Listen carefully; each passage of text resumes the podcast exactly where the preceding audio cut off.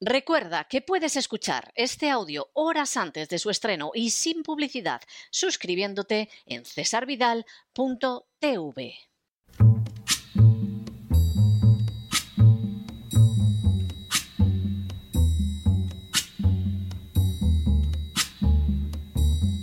La voz con César Vidal desde el exilio. When the night has come and the land is dark and the moon is the only light we'll see. No, I won't be afraid. Oh, I won't be afraid just as long as you stand, stand by me. Muy buenos días, muy buenas tardes, muy buenas noches y muy bienvenidos a esta nueva singladura de La Voz. Soy César Vidal, hoy es el jueves 24 de marzo de 2022 y me dirijo a los hispanoparlantes de ambos hemisferios, a los situados a uno y otro lado del Atlántico y como siempre lo hago desde el exilio. Corría el año 29 después de Cristo cuando un rabino procedente de Galilea se dirigió a sus discípulos para enseñarles. En un momento de su exposición, el rabino formuló la siguiente pregunta. Mayoil haadam, ki et kol haolam, benafshot tishahet. Lo que podría traducirse como ¿de qué le servirá al hombre ganar el mundo si pierde su alma? La cuestión planteada por el rabino distaba mucho de carecer de importancia o de reducirse a una pregunta retórica. La realidad es que la gente se afana por conseguir bienes materiales, por lograr fama, por obtener repercusión social. En la mayoría de los casos, esos intentos se ven coronados por el fracaso o al menos no alcanzan a satisfacer al que los lleva a cabo. En otros, sin embargo, la persona obtiene buena parte de lo que persigue o incluso todo. Sin embargo, en unos y otros casos se ha perdido de vista lo más relevante. Hay algo que resulta muchísimo más importante que la fortuna, la popularidad, la influencia o el poder, y es la integridad. Una integridad que va unida a un destino eterno. Siendo conscientes de ello, ¿de qué le sirve a cualquiera ganar mucho, todo, el mundo entero, si al fin y a la postre pierde su alma y con esa pérdida pierde todo? La respuesta es obvia, de nada, porque nada absolutamente compensa perder el alma. Por cierto, el rabino en cuestión se llamaba Jesús de Nazaret. Hace unas horas tuvo lugar el fallecimiento de Madeleine Albright. Sin ánimo de ser exhaustivos, los hechos de su vida son los siguientes. Primero, el 15 de mayo de 1937 nació en Praga, Checoslovaquia, la futura Madeleine Albright con el nombre de Marillana Corbel. Sus padres eran judíos convertidos al catolicismo, una circunstancia que años después Madeleine Albright afirmaría que se le había ocultado. Segundo, la familia Corbel pasó la guerra en Gran Bretaña, pero al concluir regresó a Praga, donde les proporcionaron un lujoso apartamento en el distrito de Razzani. El apartamento había pertenecido a una familia industrial alemana que fue expulsada del país en virtud de los decretos del checoslovaco Benes. Tercero, siendo Korbel embajador de Checoslovaquia en la República Popular Federal de Yugoslavia, Marillana fue enviada a estudiar en Suiza, donde cambió su nombre a Madeleine. Cuarto, en 1948, al llegar al poder los comunistas en Checoslovaquia, Korbel dejó su cargo y comenzó a trabajar para la ONU enviando a su familia a los Estados Unidos. Korbel se reuniría poco después con ellos, obteniendo asilo político y convirtiéndose en decano de la Escuela de Relaciones Internacionales de la Universidad de Denver, donde llegaría a enseñar la futura secretaria de Estado de Estados Unidos, Condoleezza Rice. Quinto, Madeleine realizó estudios en el Wellesley College en Wellesley, Massachusetts, con una beca completa, especializándose en ciencias políticas y graduándose en 1959. El tema de su tesis fue el antiguo primer ministro checoslovaco Zdeněk Firlinger. Sexto, en 1957, Madeleine se había nacionalizado americana y dos años después se casó con Joseph Medill Patterson Albright, un sobrino de Alicia Patterson, propietaria de Newsday y esposa del filántropo Harry Guggenheim. Séptimo. En enero de 1960 la pareja se mudó a Chicago, Illinois, donde él trabajó como periodista en el Chicago Sun-Times y Albright trabajó como editora de imágenes para la Enciclopedia Británica y posteriormente en Newsday, el medio de la tía de su marido. Octavo. En 1962 la familia se mudó a Washington, donde Albright estudió relaciones internacionales y ruso. Noveno. En 1963 murió la tía de Joseph, Alicia Patterson, y los Albright regresaron a Long Island con la idea de que Joseph se hiciera cargo del negocio de los periódicos familiares. Madeleine Albright realizó entonces un curso de posgrado impartido por Zbigniew Brzezinski, quien más tarde se convirtió en su jefe en el Consejo de Seguridad Nacional de Estados Unidos y al que Madeleine Albright siempre consideraría su mentor. Décimo. En 1972, Madeleine Albright realizó una campaña en favor del senador Edmund Muskie de Maine. Esta asociación con Muskie la llevó a un puesto como su principal asistente legislativo en 1976. Un décimo.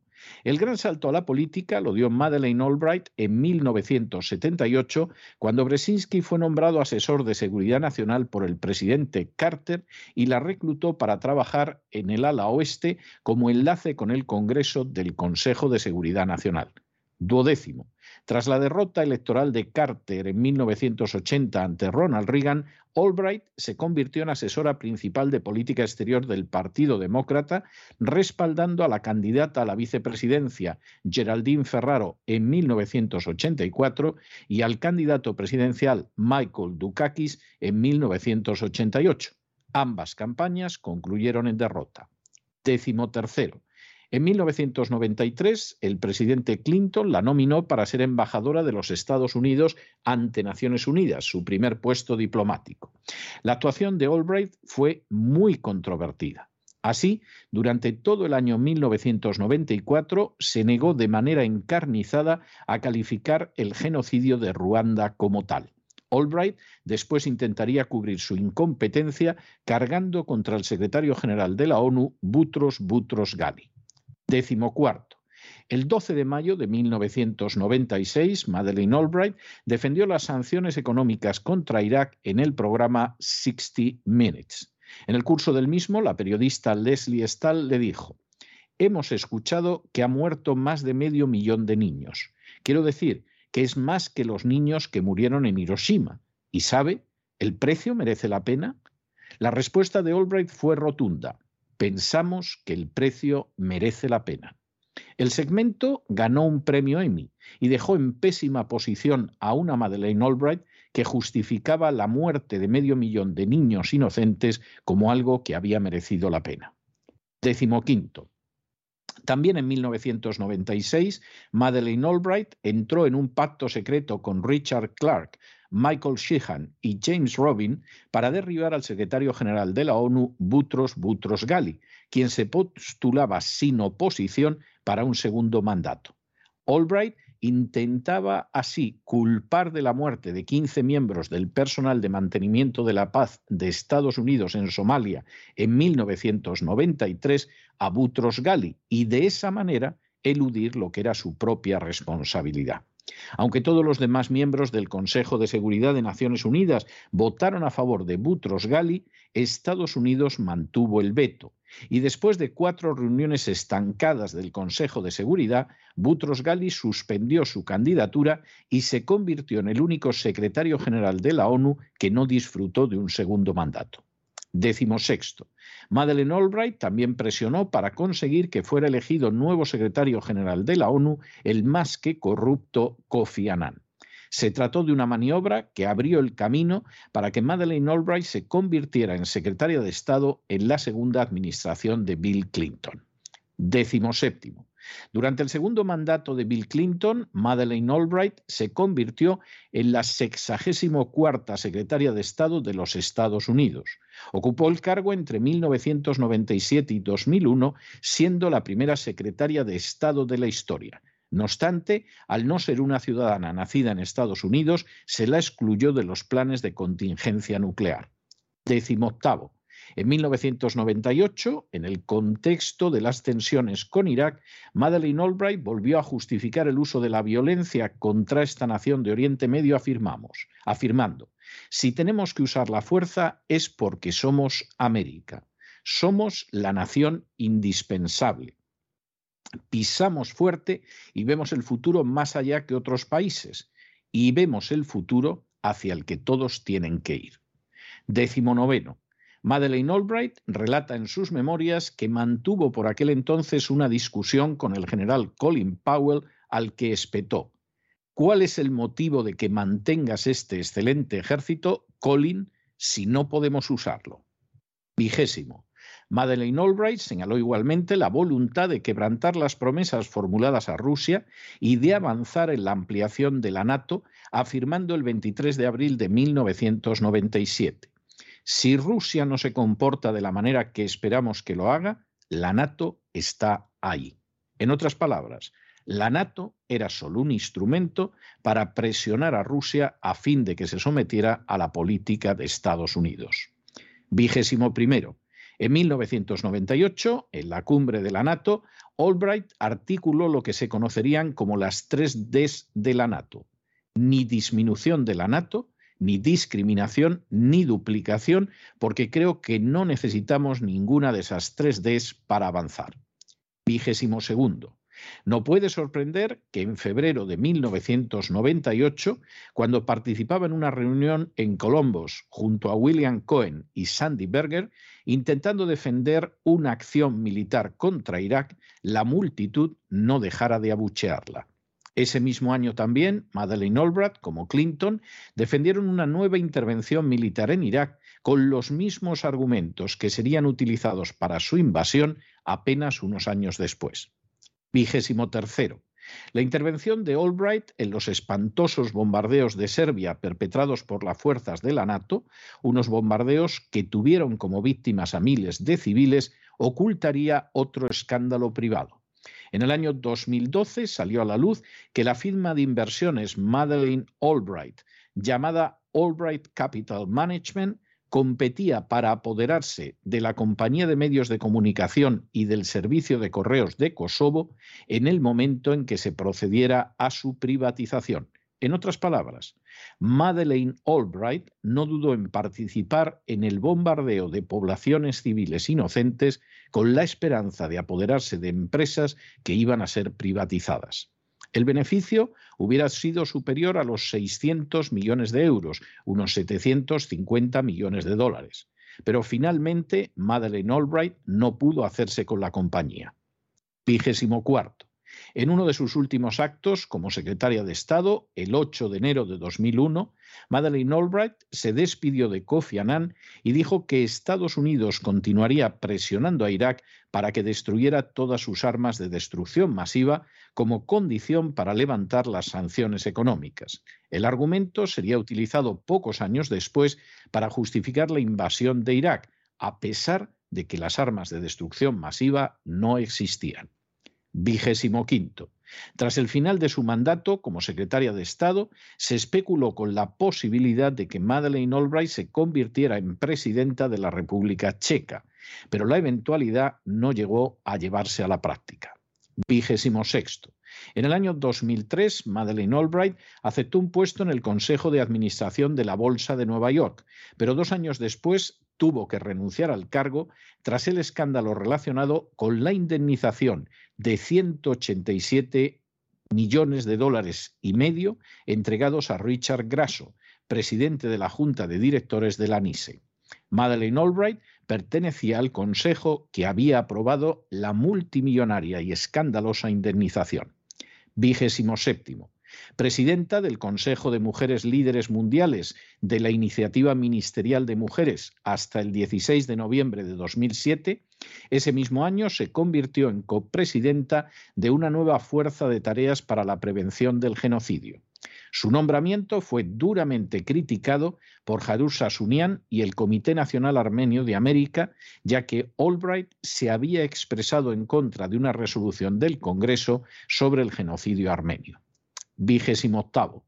Madeleine Albright respaldó y apoyó a Hillary Clinton en la campaña presidencial de 2008, pero como en otros casos anteriores, también esta campaña fracasó. Vigésimo noveno. En 2010, Madeleine Albright comenzó a promocionar la más que controvertida compañía Herbalife.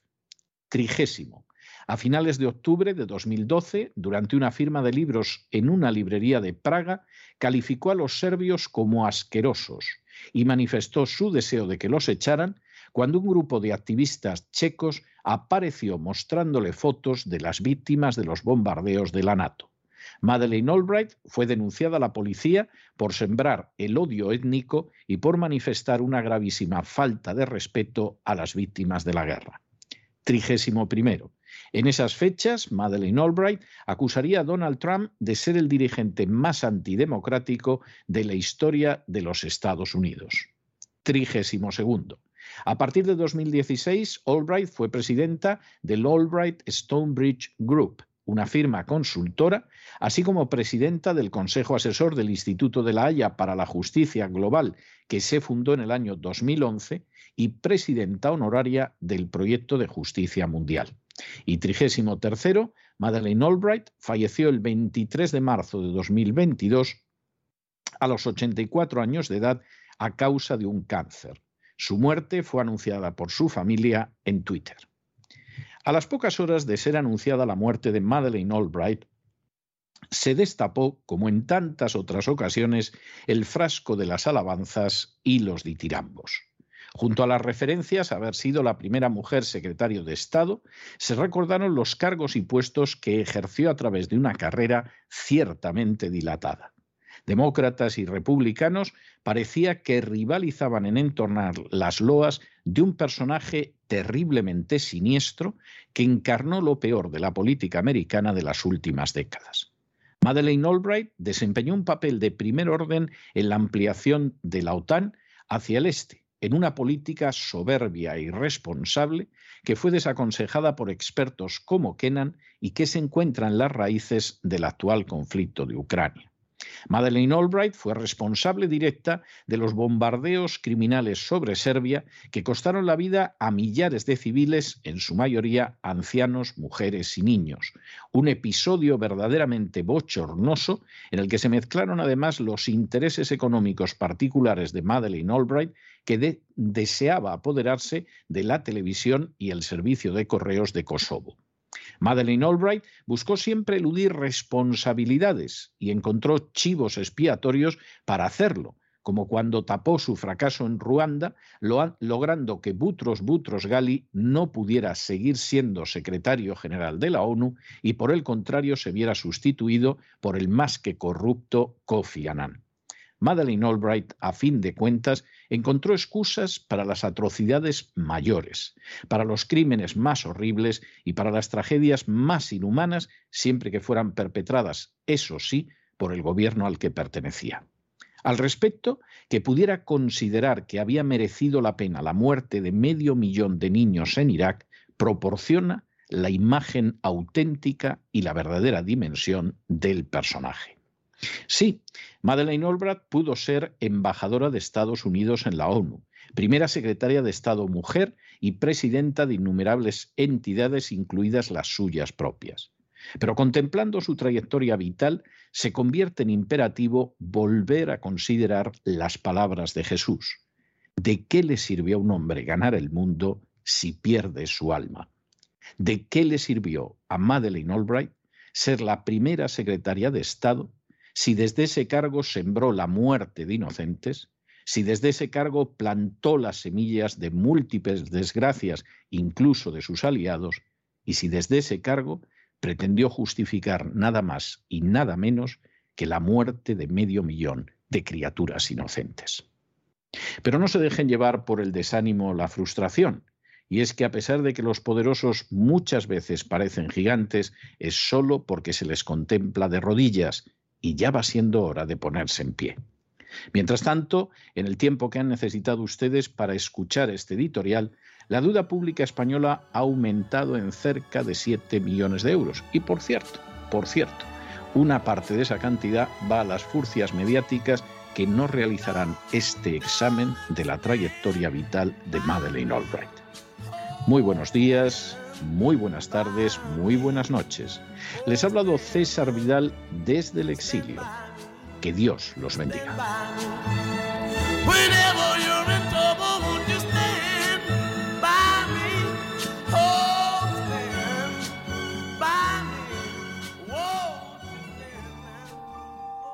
Esta sección está patrocinada por crowdfunding con el siguiente mensaje.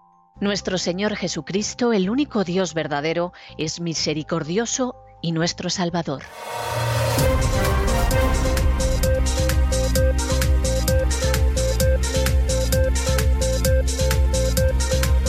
Las noticias del día.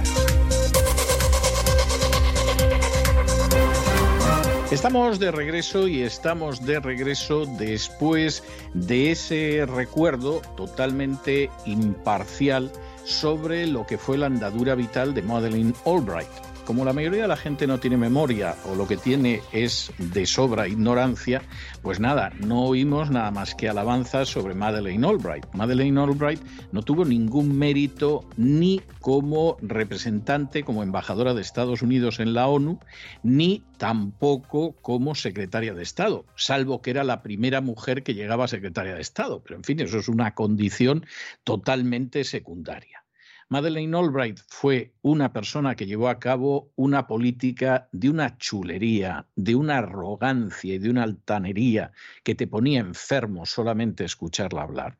Los que nos molestábamos en escucharla hablar, aunque entonces fuéramos mucho más jóvenes que ahora, fue una persona que sembró las semillas de muchos de los líos que luego ha tenido que enfrentar la humanidad. Era una discípula de Brzezinski. Brzezinski era un polaco resentido que odiaba a los rusos y para vengarse de sus complejos de polaco metió a los Estados Unidos en una serie de líos que luego han tenido consecuencias nefastas. Por ejemplo, apoyar a los talibán en Afganistán para fastidiar a la Unión Soviética pero luego creando un problema de terrorismo islámico impresionante que no existía y para colmo acabar metiendo a Estados Unidos también en Afganistán, de donde no ha podido salir nada más que con el rabo entre las piernas. Esto es lo que le debemos a Brzezinski, a su política del tablero de ajedrez y todas las miserias de una mente enferma moralmente como era la de Brzezinski. Y la señora Albright era la discípula aventajada de Brzezinski. ¿Hizo algo bien? Nada, absolutamente nada. Arrasó Yugoslavia de la manera más criminal. Es verdad que luego sabemos que el que iba poniendo la cara, pues claro, era Javier Solana, que era el secretario general de la OTAN. Es verdad que la idea de bombardear Belgrado se la atribuyó hace años ya el actual presidente Joe Biden, pero aquello fue absolutamente criminal. Y además, una de las primeras intervenciones criminales que se disfrazaron como intervención humanitaria. Dios quiera que ninguno de los que nos oyen tengan una intervención humanitaria de ese tipo. Porque es que las intervenciones humanitarias de las últimas décadas han sido del tipo de Dios quiera que no nos venga una porque arrasan todo. Para terminarlo de arreglar, en la intervención humanitaria, la señora Albright estaba intentando apoderarse de la única televisión que había en Kosovo y del servicio de correos, que eran públicos, pero iban a pasar a ser privados. Claro, se descubrió el pastel en un momento determinado y no se atrevió a entrar en la puja por esos servicios. Pero bueno, el conflicto de intereses absolutamente inmoral. Su idea de hasta qué punto a una nación se la podía llevar a límites absolutamente criminales, pues hombre, la famosa entrevista del 60 Minutes, de los 60 minutos, en que la periodista le dice, oiga, que va medio millón de niños muertos en Irak, esto es más muchísimo más de los que murieron en Hiroshima, ¿usted cree que merece la pena? Y la otra dijo, sí, merece la pena. Lo cual indica hasta qué punto esta mujer era algo verdaderamente satánico. Porque qué mente hay que tener para decir que merece la pena acabar con la vida de medio millón de niños. Luego, en algún momento, y dado que evidentemente quedó muy mal, pues claro, salió diciendo, no está tan claro que fuera medio millón. Ah, vaya, si siendo 499.499 ya la cosa merece la pena, ya entonces nos callamos. No les hablo de la época en que estuvo en Naciones Unidas y estaba decidida a machacar a Butros Gali. Porque Butros Gali no lo hizo mal como secretario general. Y por supuesto estaba empeñada y la lió para que acabara Kofi Annan que es uno de los secretarios generales de Naciones Unidas más corruptos que han existido nunca, él y su familia. Porque como en el caso de los Biden había negocios familiares absolutamente inconfesables.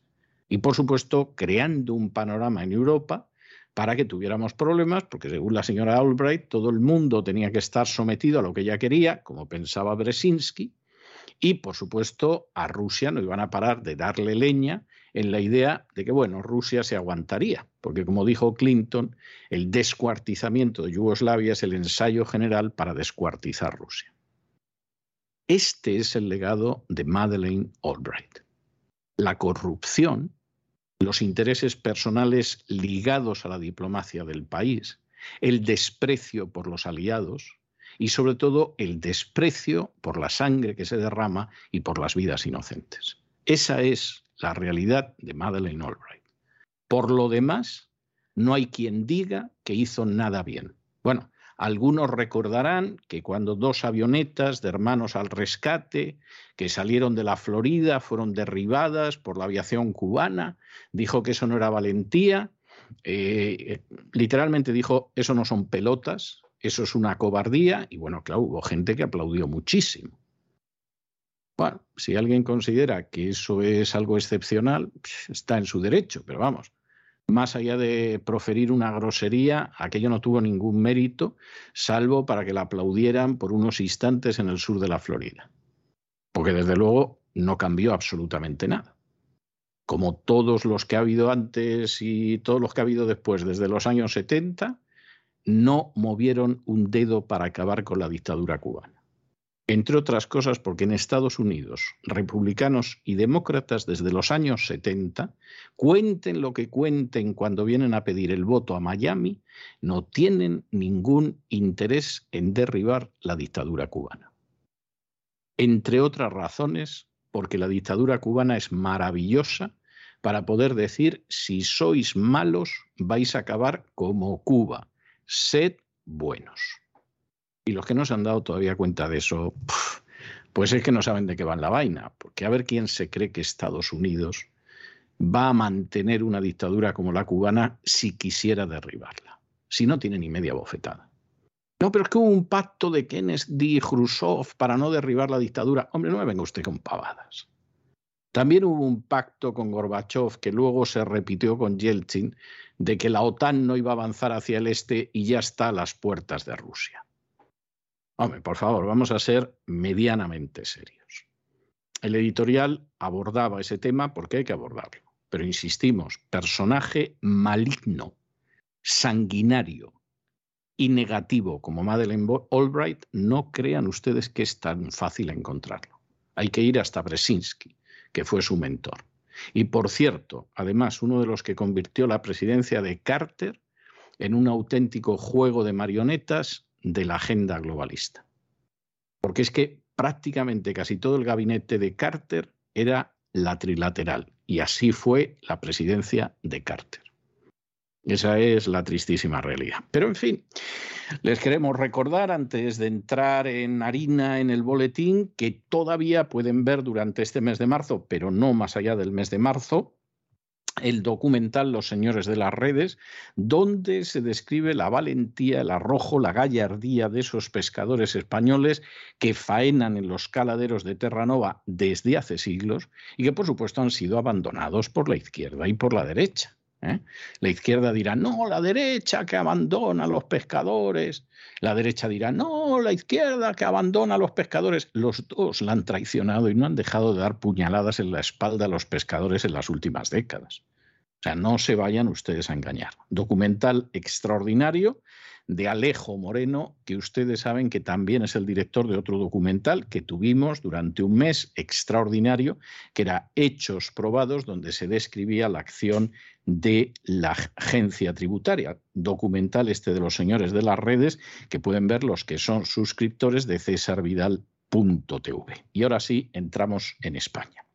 En España, donde se da la circunstancia de que efectivamente parece que alguien ha decidido que hunde el país. España ha perdido más de 11.000 pequeñas empresas que daban empleo a más de 23.000 trabajadores en los últimos tiempos.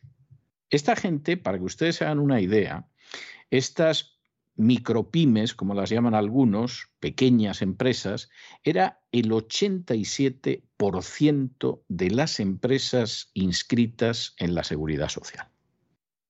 Son empresas pequeñas, a veces familiares, a veces de un autónomo que intenta resistir y contrata a una o dos personas, y lo único que sucede, pues es que en última instancia, al final, y es algo verdaderamente terrible, los impuestos acaban hundiendo a estas empresas. Uno dirá, bueno, el cambio de mercado, la coyuntura, sí, todo eso ayuda. Pero al final a estas empresas las hunden los impuestos.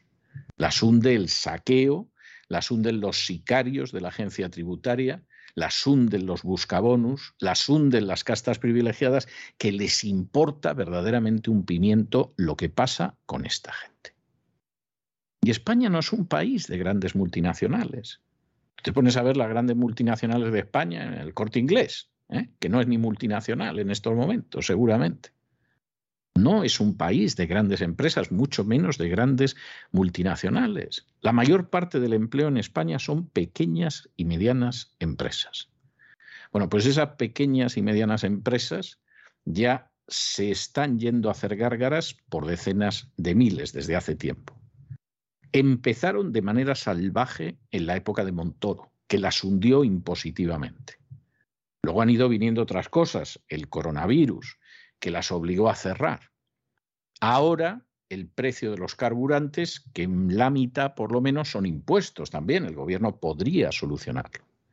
Y claro, la situación es una situación verdaderamente tremenda, tremenda de verdad.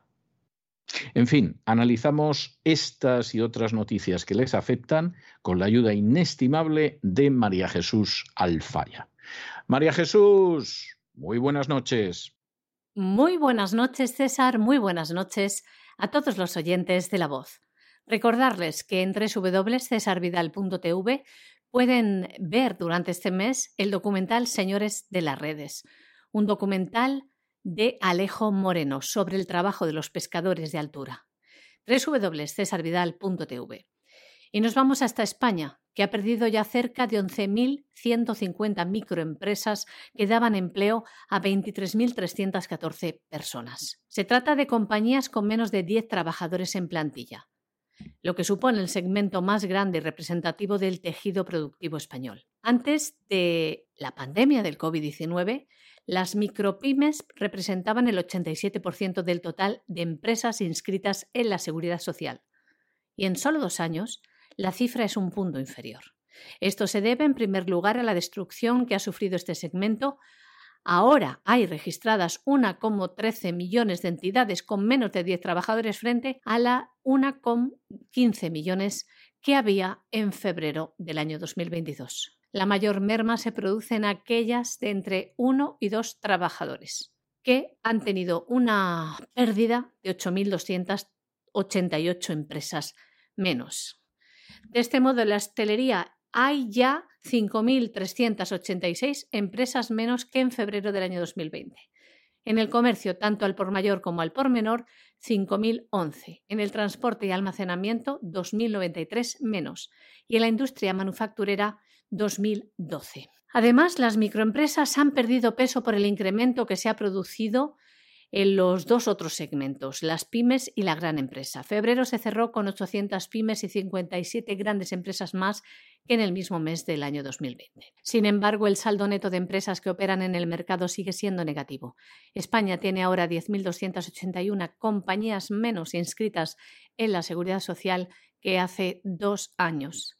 La naturaleza de nuestro tejido productivo, muy dependiente de la pequeña empresa, lleva aparejada una mayor vulnerabilidad a las crisis coyunturales como las actuales. Bueno, y continuamos, continuamos el Frente Polisario después de ver cómo Pedro Sánchez o Antonio según Draghi, que fue como le llamó hace unos días, no conoce ni su padre, a Pedro Sánchez, da la sensación. Pues eh, viendo cómo Pedro Sánchez ha decidido rendirse a Marruecos, el Frente Polisario ya ha avisado de que Marruecos tiene un plan para quedarse también con Ceuta y Melilla. Y no solo eso. Además, Pedro Sánchez está al corriente. De manera que, en fin, Pedro Sánchez verá lo que hace. Pero lo cierto es que Mohamed VI, nuestro amigo el rey, pretende quedarse con Ceuta, Melilla, las Chafarinas, Vélez de la Gomera, Alucemas, Perejil y a partir de ahí ya veremos. Lo cual es verdaderamente lamentable. Porque la política de apaciguamiento con Marruecos no ha salido nunca bien. Es lamentabilísimo. Y en ese sentido, la propia carta de Pedro Sánchez rindiéndose ante Marruecos en contra del derecho internacional es verdaderamente para romper a llorar. ¿Quién se está oponiendo a esto? Porque claro, es verdad que Pedro Sánchez no ha avisado a nadie, no se lo ha dicho a nadie, no lo ha consultado con nadie, ha tirado para adelante. Pero ¿quién se está oponiendo a esto? Pues agárrense ustedes a la silla, porque esto es tremendo. La gente de ETA y la gente de la esquerra, los golpistas catalanes y los proterroristas vascos. Y uno dirá, hombre, por una vez tienen una posición noble, ¿no? De defender a los saharauis. Sí, noble, pero no desinteresada y no retorcida. Porque claro, la tesis de Bildu, como la tesis de Esquerra Republicana de Cataluña, es que somos partidarios del referéndum de autodeterminación en el Sáhara porque así podemos decir que también tiene que celebrarse un referéndum de independencia en Cataluña y Vascongadas. Lo que pasan por alto tanto la gente de Bildueta como la gente de la Esquerra Republicana de Cataluña es que los referéndums de autodeterminación solo se dan cuando estamos hablando de un territorio sin autonomía, es decir, un territorio colonial. Y que me digan a mí cuando Cataluña o las Vascongadas han sido una colonia de España.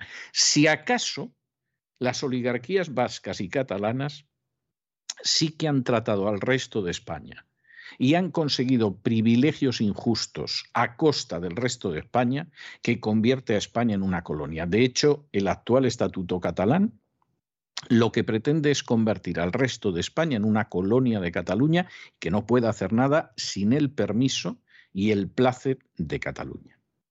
Y evidentemente esto es lamentable, pero esta es la situación que hay. De modo que el referéndum de autodeterminación en el caso del Sáhara es obligado. En el caso de Cataluña y de Vascongadas es un disparate del tamaño del Taj Mahal.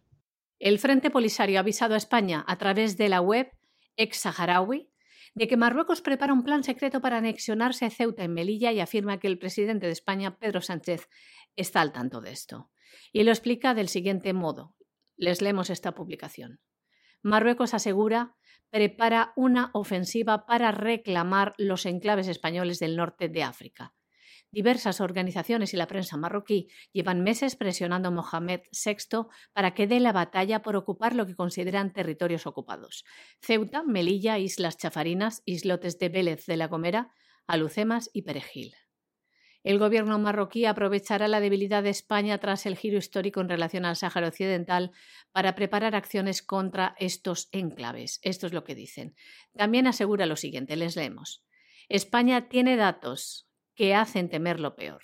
Diplomáticos expertos en el contencioso han advertido a los máximos responsables del Ministerio de Asuntos Exteriores que Marruecos prepara una ofensiva para la ocupación híbrida de los dos enclaves españoles. España maneja varios informes internos que detallan cómo Marruecos está realizando movimientos discretos para pasar a la acción en los próximos años. Los analistas han detectado que diversas asociaciones y lobbies marroquíes están logrando hacer mella la voluntad del rey Mohamed VI y el gobierno marroquí. Estos grupos preparan acciones como la que protagonizó Ceuta en mayo del año 2021, cuando unas 10.000 personas, todas ellas marroquíes, invadieron a la ciudad autónoma ante la pasividad de las autoridades marroquíes. Y citan como prueba también que el mapa de Marruecos, reflejado en la página web de su embajada en España, incluye a las dos ciudades españolas, Ceuta y Melilla, también el territorio del Sáhara Occidental. Y ayer se publicaba en los medios de comunicación la carta que el presidente Pedro Sánchez enviaba al rey de Marruecos en la que se apoya el plan marroquí para el Sáhara y fue enviada el pasado 14 de marzo. Una carta que vamos a leerles a continuación. Majestad, tengo el honor de dirigirme a vuestra Majestad para transmitiros algunas ideas importantes para la nueva relación entre reinos de Marruecos y España. Nuestros dos países están indisolublemente unidos por afectos, historia, geografía, intereses y amistad comunes. Estoy convencido de que los destinos de nuestros dos pueblos también lo son. La prosperidad de Marruecos está ligada a España y viceversa. Nuestro objetivo debe ser construir una nueva relación basada en la transparencia y la comunicación permanente, el respeto mutuo y el respeto a los acuerdos firmados por ambas partes y la abstención de toda acción unilateral para, para estar a la altura de la importancia de todo lo que compartimos y para evitar futuras crisis entre nuestros países. Reconozco la importancia que tiene la cuestión del Sáhara Occidental para Marruecos y los esfuerzos serios y creíbles de Marruecos en el marco de Naciones Unidas para encontrar una solución mutuamente aceptable. En este sentido, España considera que la propuesta marroquí de autonomía presentada en el año 2007 es la de base más seria, creíble y realista para la resolución de este diferendo. En este nuevo contexto, tiene mi garantía de que España actuará con la absoluta transparencia que corresponde a un gran amigo y aliado. Os aseguro que España siempre cumplirá sus compromisos y su palabra. Espero con impaciencia la ocasión de mantener un encuentro con vuestra Majestad lo antes posible para renovar y profundizar la relación privilegiada entre nuestros dos países hermanos, en un espíritu de estrecha concertación y reiterar nuestra determinación para afrontar juntas los desafíos comunes, especialmente la cooperación gestión de los flujos migratorios en el Mediterráneo y el Atlántico, actuando siempre con un espíritu de total cooperación y restablecer la plena normalidad en la circulación de personas y bienes en beneficio de nuestros pueblos. Todas estas acciones se llevarán a cabo con el fin de garantizar la estabilidad e integridad territorial de nuestros dos países. Asimismo, espero que nuestros dos ministros fijarán de común acuerdo una fecha para la visita del ministro de Asuntos Europeos, Unión Europea y Cooperación a Rabat, con el fin de empezar a trabajar para construir conjuntamente esta nueva relación entre nuestros dos países. Le ruego acepten, Majestad, la expresión de mis más distinguidos sentimientos. Firma el presidente de España, Pedro Sánchez. Una carta enviada a Mohamed VI el pasado 14 de marzo y que ha sido evidentemente considerada por el Frente Polisario, por la ONU e incluso por Argelia como una vulneración del derecho internacional y de las obligaciones de España con el Sáhara Occidental. Es algo que además Pedro Sánchez hizo de manera unilateral. Nos enteramos de esta carta porque fue Marruecos quien la filtró. Más noticias a este respecto. Hoy mismo los socios de gobierno de Pedro Sánchez, los proetarras de Bildu y los independentistas catalanes de Esquerra Republicana de Cataluña han registrado una iniciativa para que el Pleno del Congreso respalde la posición de Naciones Unidas favorable a un referéndum de autodeterminación en el Sáhara Occidental. De este modo se unen a la crítica de todos los grupos de la oposición, también de los socios de gobierno, de Unidas Podemos, que critican que Pedro Sánchez haya cambiado unilateralmente de postura sobre el contencioso de la antigua colonia española. El Partido Popular ha instado a Pedro Sánchez a pedir disculpas al Congreso tras este giro de manera unilateral en la postura con el Sáhara. Añadían desde el Partido Popular que si Pedro Sánchez quiere su apoyo en política exterior, debe tratarse de una política de Estado. Más noticias. El alto representante de la Unión Europea para Asuntos Exteriores y Política de Seguridad, Josep Borrell, ha asegurado hoy que España sigue en el marco de Naciones Unidas tras el acuerdo con Marruecos, aunque muestre preferencia por esta posible solución. Bueno, y nos vamos a Hispanoamérica y nos vamos a Hispanoamérica con una cuestión bastante relevante. Y es que, agárrense a la silla, El Salvador ha aprobado suprimir con 81 votos a favor y solo una abstención, su Congreso, una iniciativa del presidente de Bukele para suspender de momento el IVA del combustible. Es decir, sí se puede hacer, sí se puede hacer. Esto no quiere decir que lo suspendas para siempre. Podrías bajarlo, bueno, pues en el caso de Bukele, que es un personaje que a veces toma iniciativas que te quedas sorprendido, porque están bien orientadas y no encajan con lo, pensaría, lo que se pensaría de él, en el caso de Bukele es obvio que ha dicho, bueno, la única manera que tenemos de no encontrarnos con una crisis económica feroz que se traducirá en una crisis laboral y social por el precio de los transportes, por el precio de la energía, suprimir el IVA, bajar impuestos. Y claro, esto es de sentido común. ¿Es lo que se va a hacer en España? Ni lo sueñen. Porque en España se ha llegado a una situación en que efectivamente las castas privilegiadas llevan saqueando a las clases medias desde hace décadas, precisamente como consecuencia de la vía impuestos. Y de hecho, si en estos momentos ganaderos, agricultores, transportistas, pescadores quieren poner de rodillas al gobierno, aparte de no ceder un solo día en las movilizaciones, tienen que dejar de pagar. Si efectivamente dejan de pagar, el gobierno se desploma. No puede mantenerse. En última instancia es la sangre que le quitan a las clases medias para que la chupen como vampiros las castas privilegiadas. Y si ese flujo se acaba, un flujo que se mantiene sobre la acción de los esbirros de la agencia tributaria, si ese flujo se acaba, evidentemente se liquidó el sistema. De manera que, claro, entre que el sistema se venga abajo o sangrar todavía más a la gente, el gobierno actual, pero lo haría uno del Partido Popular exactamente igual, prefiere seguir sangrando a la gente. En el caso de Bukele, que adopta medidas que son bastante, bastante interesantes, porque parece ser que quiere hacer por lo menos algunas cosas buenas para los salvadoreños, bueno, pues, pues ahí está la historia que hay, ¿no? Y es que ha dicho aquí se bajan impuestos o esto no hay quien lo soporte. En España podrían tomar ejemplo, pero no nos hacemos ilusiones. El Congreso de El Salvador ha aprobado con 81 votos a favor y una abstención una iniciativa de ley propuesta por el presidente Nayib Bukele, una iniciativa para suspender de forma temporal y escalonada el cobro del impuesto al valor agregado, el IVA, al precio de cada galón de gasolina. La propuesta, que se suma a las 11 medidas anunciadas previamente para hacer frente a la inflación que atraviesa el país, permitirá que la gasolina especial tenga un descuento de 4,75% del IVA, menos los impuestos que ya tenía exonerados. El precio diferenciado dependerá de la fluctuación del mercado de hidrocarburos. Así, el combustible regular tendrá un descuento del 5% del IVA, más las otras dos exoneraciones anteriores. El diésel, por su parte, deberá reflejar una reducción de 1,75%. Por su parte, el presidente Bukele justificó en su cuenta de Twitter que la medida fue tomada debido a que la inflación mundial continúa imparable y con el objetivo de mantener los precios reducidos. Uruguay encabeza todos los índices de calidad de vida tiene un alto ingreso per cápita y sus niveles de pobreza son tan bajos que suelen llamarle la Suiza de América. Sin embargo, también lidera la tasa de suicidios de la región. Algo sucede dentro de estas fronteras que lo distingue de otros países y cuya consecuencia es que un número alarmante de habitantes quiere dejar de existir. Según cálculos de la base de datos Numbeo, de enero del año 2020, que se basan en cifras de la OCDE y del Fondo Monetario Internacional, pues Uruguay aparecía como el país con mayor calidad de vida de Latinoamérica. Las variables que se tomaron en cuenta para este cálculo fueron el poder adquisitivo, la seguridad y la salud. Según el Índice Global de Derechos de la Confederación Sindical Internacional de 2021, es el único país no europeo que integra la lista de los 10 países en los que menos se vulneran los derechos de los trabajadores.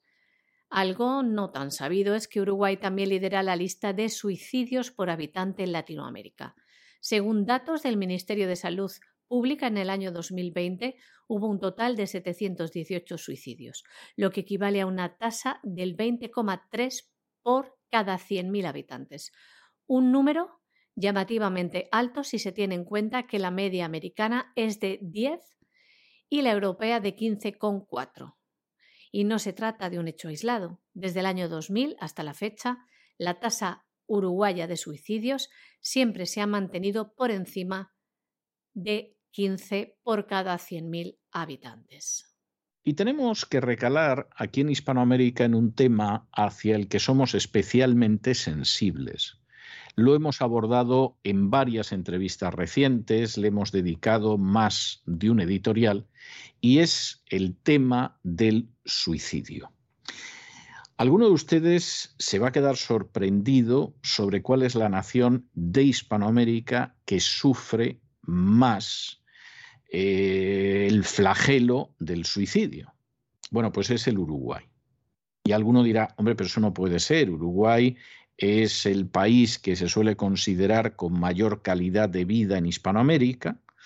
Es un país donde el poder adquisitivo, la seguridad y la salud, si no es el primer país de Hispanoamérica, por ahí va es un país que se considera que en términos de derechos laborales está al nivel de la Unión Europea. Todo esto es verdaderamente muy positivo en el caso del Uruguay, que además es un país pequeñito y con una población pequeñita, pero, el país también tiene la mayor tasa de suicidios de toda Hispanoamérica. Al final, y lo comentábamos en nuestro editorial de hoy citando un conocido pasaje del Evangelio de Mateo, al hombre no le sirve de, nada ganar todo el mundo si pierde su alma. Y para mantener a la gente con una ilusión en la vida y con un deseo de seguir viviendo y con una sensación de que hace cosas verdaderamente útiles, no basta con garantizar determinados niveles de bienestar. Esos niveles de bienestar pueden existir y además es muy positivo que existan, pero no son lo que mantiene en pie al ser humano. De nuevo, por citar otra vez la Biblia, no solo de pan vive el hombre. Y el caso de Uruguay es obvio. Si estas cifras correspondieran, porque vamos a decir, a Cuba, a Venezuela, a Haití, bueno, pues la explicación facilona y en apariencia convincente sería que con la miseria que hay la gente se cuelga de una viga o se tira desde un edificio hasta la calle. Pero no es así. No es así. Desde muchos puntos de vista, pues el Uruguay, ahora que Chile está totalmente con plomo en las alas, bueno, pues era un país que funcionaba mm, razonablemente bien y en algunas cosas con unos promedios dignos de la Unión Europea. Pero no basta con eso. Y al final la gente se acaba arrancando la vida, acaba saliendo de este mundo por mano propia, acaba renunciando a la existencia por cosas que van más allá de los parámetros sociales y económicos. Y nos vamos al último sector, al tercer segmento de este boletín informativo y lo hacemos entrando en internacional. Por supuesto, tenemos que recomendarles, antes de detenernos en las noticias, esos dos extraordinarios y magníficos documentales de Oliver Stone que explican el origen del conflicto de Ucrania y muchas de las situaciones que ahora se viven, que pueden ustedes ver los suscriptores de cesarvidal.tv y que se titulan Revealing Ukraine, que sería algo así como revelando Ucrania, y Ukraine on Fire, que sería algo así como Ucrania en llamas. Dos magníficos documentales que hay que ver de manera obligada, no solo porque Oliver Stone es uno de los mejores directores de cine del siglo XX y parte del XXI en Estados Unidos, sino porque además Oliver Stone pueden contar lo que quieran de él. Pero un sujeto que se fue voluntario a la guerra de Vietnam y que allí le dieron dos corazones púrpura al valor, desde luego es para pensárselo mucho. Y si tiene posiciones críticas, seguro, seguro que esas posiciones críticas tienen mucho que ver con razones para ser críticos. Desde luego, estos dos documentales son auténticos chorros de luz para iluminar la oscuridad y son clarísimos. Y entramos ya en esta última parte y la primera noticia, como les comentábamos antes, es la muerte de Madeleine Albright, que fue la primera mujer que llegó a ser secretario de Estado en Estados Unidos. Madeleine Albright fue un personaje absolutamente siniestro. Madeleine Albright fue una persona en buena medida responsable de la diplomacia de la era Clinton, que fue un desastre, porque esa diplomacia de la era Clinton tuvo responsabilidades, por ejemplo, en la muerte de ese medio millón de niños en Irak que no le importaba en absoluto a la señora Albright y que dijo que merecía la pena, fue responsable de arrasar Yugoslavia, porque claro, se arrasaba Yugoslavia para poder hacer el ensayo general de la destrucción de Rusia, y fue responsable de una política agresiva contra Rusia que nos ha terminado llevando a donde estamos ahora y además con la señora Albright, que era de una soberbia, de una prepotencia y de un orgullo verdaderamente luciferinos. Uno veía a Albright, supongo que hay gente que a lo mejor querría aplaudir, pero yo cada vez que la veía sentía como en el estómago se me colocaba una especie de zarpa.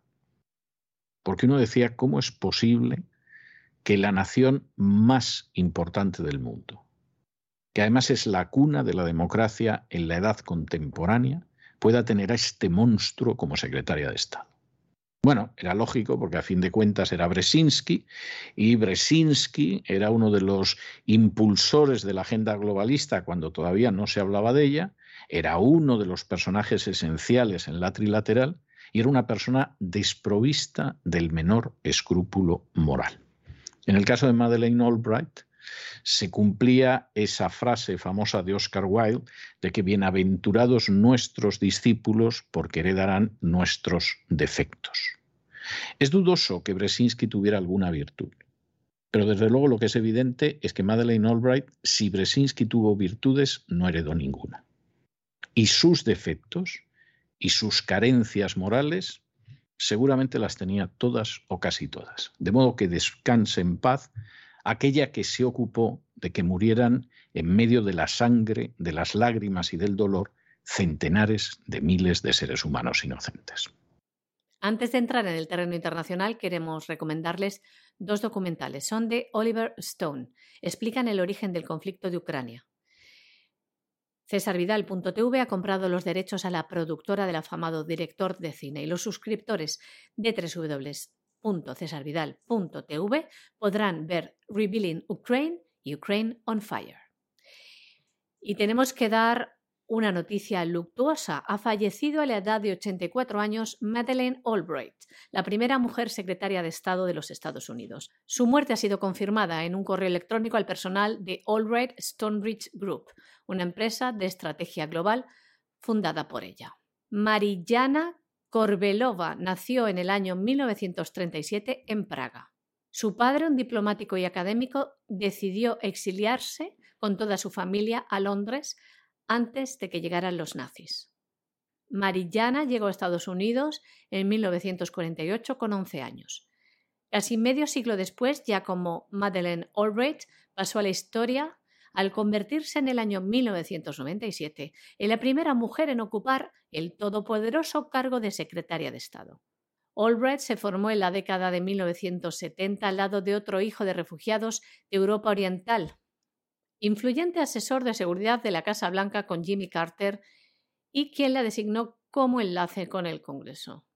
Hay que decir que Merillana Korbelova adoptó el apellido Albright tras casarse en el año 1959 con un magnate de la prensa norteamericana, Joseph Albright, de quien se divorció en el año 1982 y con quien tuvo tres hijas. Madeleine Albright ayudó a dirigir la política exterior occidental tras la Guerra Fría.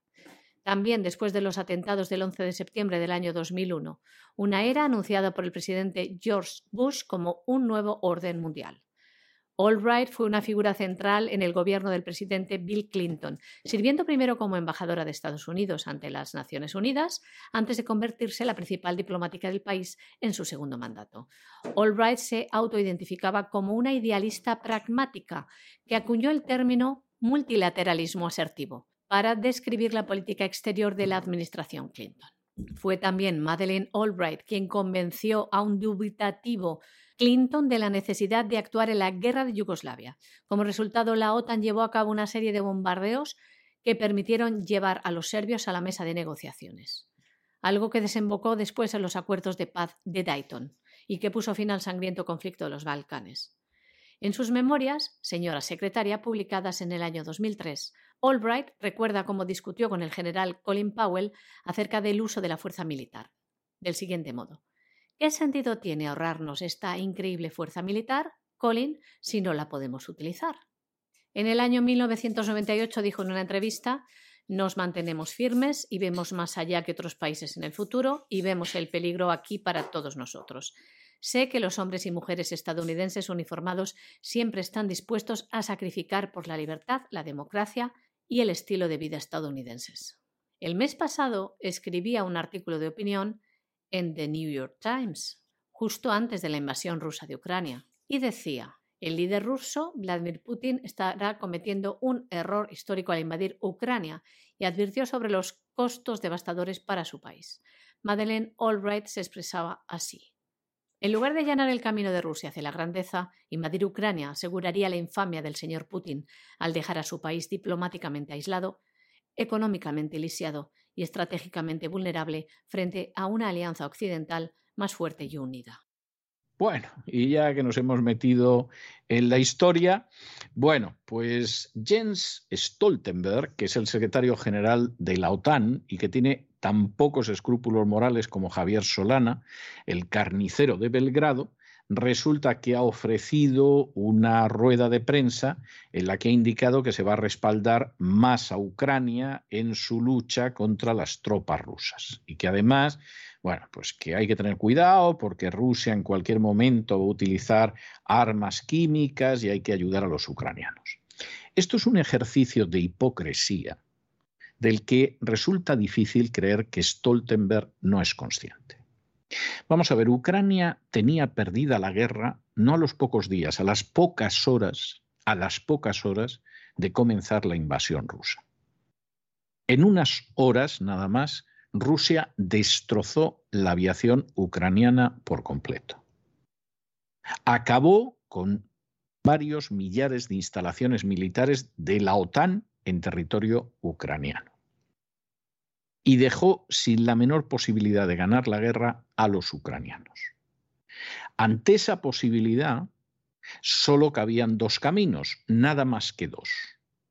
O la OTAN entraba con sus tropas en Ucrania para combatir a las tropas rusas, entonces habría que ver en qué hubiera acabado, pero evidentemente eso podía revertir la situación, o la OTAN simplemente para ahorrar el derramamiento de sangre inocente, instaba a Ucrania a que llegue este al mejor acuerdo posible con Rusia y no siga combatiendo porque es inútil. ¿Qué ha hecho la OTAN? Ni una cosa ni la otra. Ha proporcionado armas al gobierno ucraniano para que siga combatiendo, pero no son armas suficientes para poder ganar la guerra. Las peticiones que ha hecho Ucrania para intentar, en fin, equilibrar algo la situación, como es la zona de exclusión aérea, ni se les ha ocurrido seguir con ella, porque a ver quién garantiza la zona de exclusión aérea y el lío en el que nos podamos meter. Los mismos polacos, cuando Estados Unidos les dijo, les dijeron que llevaran armas a Ucrania, dijeron sí, pero las dejamos en Alemania y que vengan los ucranianos a buscar los aviones, porque esta es la situación. Nadie está tan loco en la Unión Europea como para ir a una guerra por eso que llaman Ucrania. Y en medio de esta situación, pues aquí de lo que se trata es de seguir desangrando supuestamente a Rusia con una guerra cuyas víctimas son poblaciones civiles, no solamente de los ucranianos nacionalistas, sino los del Donetsk y el Lugansk, los de la zona del Donbass, y por supuesto nosotros no vamos a evitar eso, pero queremos que se sigan matando. Porque efectivamente esto puede debilitar sobre todo la posición propagandística de Rusia. Esto, en fin, coloca en una situación a Ucrania que, que, no va a tener la menor posibilidad de pensar en una política independiente, de manera que les damos cosillas a ver si causan bajas en algún punto a los rusos, aunque obviamente sabemos que esta guerra la tienen perdida desde el principio. Pero en realidad, por mucho que hablemos de Ucrania y coloquemos las banderas eh, amarillo-azules, etcétera, etcétera, los ucranianos nos importan un pimiento. Son un peón, y no muy importante, en todo. Y además es un peón que nos sirve fundamentalmente para intentar desestabilizar y desequilibrar Rusia. No porque Ucrania nos importe un pimiento, si ya sabemos lo que dan de sí los nacionalistas ucranianos. Si el Congreso de Estados Unidos ha impulsado normas para que en las fuerzas ucranianas no hubiera unidades nazis, y esas normas aprobadas en un momento determinado se han vuelto atrás en otro momento. O sea, esta es la situación que hay. Claro, en medio de todo esto, pues aquí, por si los rusos, hipócrita, Stoltenberg, que eres un hipócrita, como en estos momentos lo es la política de la OTAN. No queréis que se acabe esto. Y mientras tanto, por supuesto, con un ejército ucraniano que ya no existe, porque prácticamente no existe desde el primer día, los combates contra los rusos son mercenarios y nazis, que por supuesto no van a combatir en campo abierto porque están liquidados, y se atrincheran en edificios civiles utilizando como escudos humanos a civiles. Y esa es la situación que hay. No hay otra cosa al respecto. Y claro, cuando estás en una situación como esa, pues, pues al final pasa lo que pasa.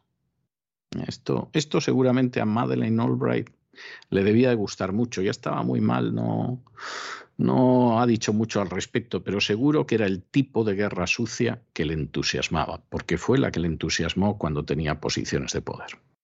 El secretario general de la OTAN, Jens Stoltenberg, ofreció una rueda de prensa en la que ha incidido en que se va a dar un mayor respaldo a Ucrania en su lucha para defenderse de las tropas invasoras rusas. La OTAN se mostró preocupada porque dice que Rusia intenta crear un pretexto para acusar a Ucrania a sus aliados de prepararse para usar armas químicas.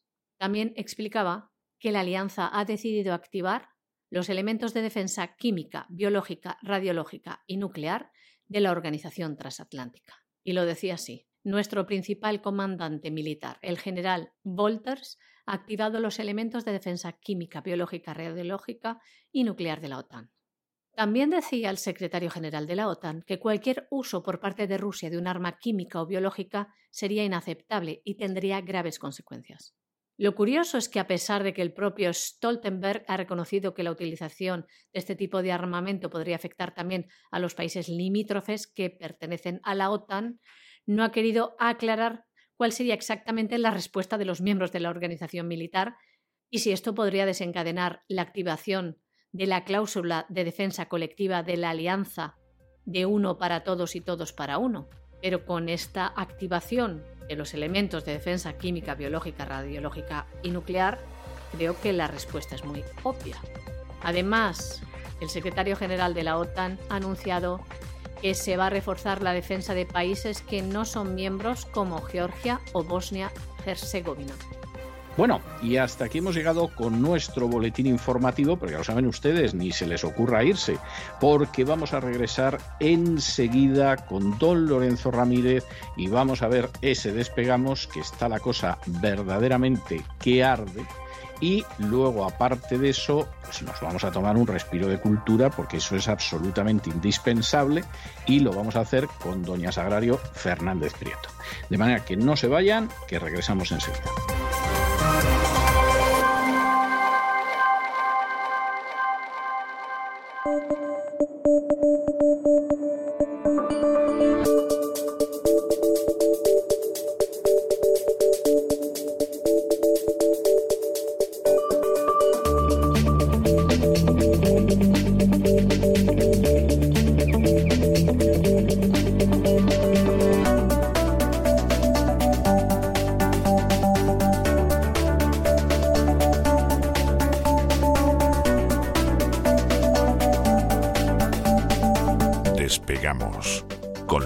Lorenzo Ramírez.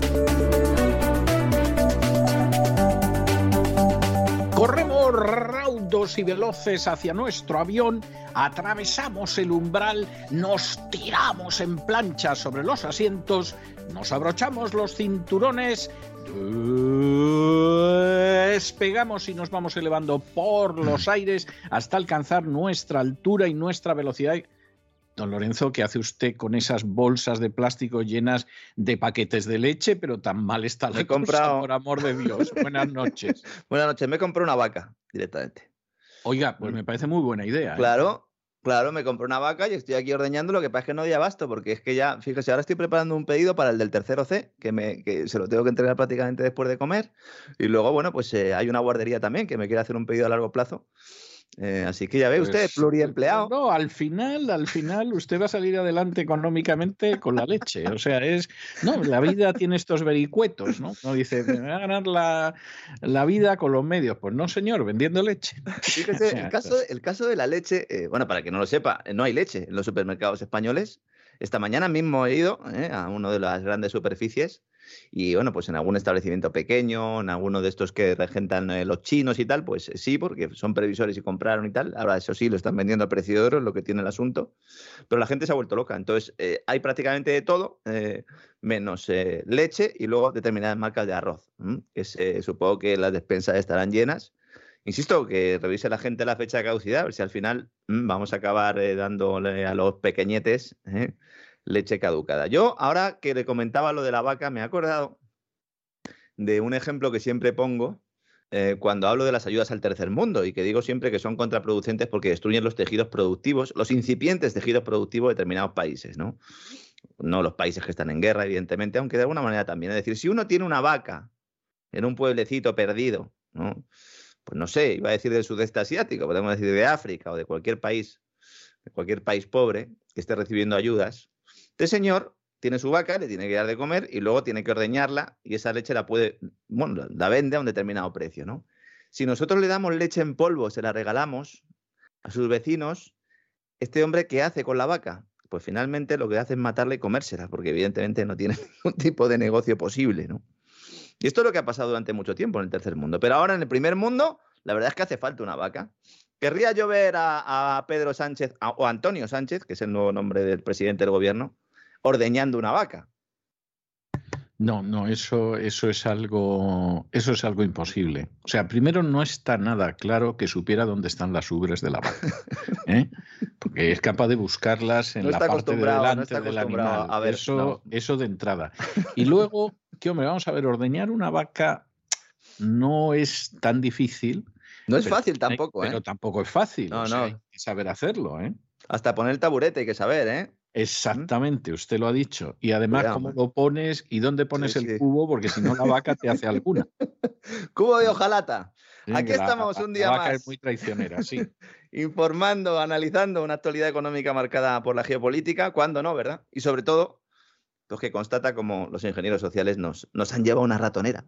Estamos en ese nuevo mundo, ¿eh? o está naciendo ese nuevo orden, como decía ayer Joe Biden, aprovechando la crisis en el este de Europa, una crisis que eh, a todas luces es inducida, ¿no? Para apretar ese acelerador de la Agenda 2030. Yo creo que esto ya, ¿no? Después de eh, un mes de intervención militar y prácticamente, yo diría que desde que llegó Joe Biden, ¿verdad? A la Casa Blanca, esto está eh, más o menos claro, ¿no? Ahora está en la cumbre esta de la OTAN, donde han puesto a Antonio Antoñete Sánchez. Le estoy llamando Antonio porque es que el presidente de Italia, en una rueda de prensa el otro día, se refirió a él como Antonio, le dio las gracias Igual que se despide a un, o se le da las gracias a un camarero cuando te pone una cerveza. El señor Draghi no sabe cómo se llama el presidente del gobierno de España. Tela, ¿eh? tela. Es verdad que luego, después de Pedro Sánchez, intervenía en ese acto Antonio Costa y que dicen que Draghi por eso se equivocó.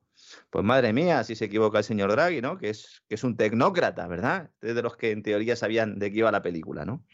Pues sí está Biden, eh, eh, última hora prácticamente, aunque eh, casi todo lo importante en el tema de la cumbre de la OTAN y de la reunión de, Biden con la gente de Europa se va a conocer mañana, pero ya se están avanzando algunas sanciones. Alemania sigue insistiendo en que no, no va a dejar de comprar hidrocarburos rusos, evidentemente, junto con otros países del este de Europa. Pero ya se está hablando de hecho, el Departamento de Tesoro de Estados Unidos ha filtrado a la agencia Reuters que la idea es eh, prohibir las transacciones relacionadas con el oro que involucren a Rusia. Es decir, ya no estaríamos hablando solo de intervenirlo, de bloquearle las reservas en divisas occidentales, sino directamente prohibir al mundo que comercie con Rusia y que le paguen en oro. Yo tengo la sensación en algunos momentos a lo largo de estos días de que en la Casa Blanca están perdiendo hasta el Oremus. Es decir, me da la sensación de que es la gente que ve que no les sale lo que pensaban que les tenía que salir, cada vez se enrabietan más y cada vez van más lejos y no se dan cuenta del daño que se están haciendo. Bueno, que se están haciendo ellos no, porque Biden no se debe enterar de nada. Haciendo, eh, que le, están haciendo a su propio país. Sí, sí. Eh, porque a corto plazo el daño es contra Europa, efectivamente, pero a medio y largo plazo cuidado con el dólar. Yo sigo insistiendo, es que el dólar. se la está jugando. Es más, fíjense, lo que nosotros llevamos diciendo muchísimo, muchísimo tiempo, aquí ya hay gente que está empezando a escribir. ahora ya es mainstream. Aquí en España también. Ahora ya es pensamiento corriente predominante. Si se puede o sea, aquí ya hay gente que está diciendo, ojo, ojo, eh, Joe, no te pases, que nos puede costar la torta un pan. ¿eh? Sí, y esta es la historia. Sí, sí. hoy además eh, hay noticia en Larry Fink, el todopoderoso jefe de BlackRock, eh, bueno, básicamente la gestora de inversión que junto a Vanguard marca el camino de la economía mundial y por lo menos de la economía mundial en Occidente. También parte en Oriente, tiene inversiones en China, pero fundamentalmente en Occidente. Ha enviado una carta a inversores y accionistas, de esas que le gustan tanto a, a Larry Fink difundir a modo de hoja parroquial, a modo de manual de instrucciones, la guía del oráculo financiero, que nos muestra cuáles son los siguientes pasos a seguir. Más que nada porque, claro, si tú estás la gran mayoría, ¿no? del accionariado de las empresas mundiales, entre ellas de armamento, farmacéuticas, big tech, etcétera, etcétera, pues entonces, claro, si tú lanzas o emites o escribes una carta, pues todo el mundo está a ver lo que dices porque eres el que manda, ¿no?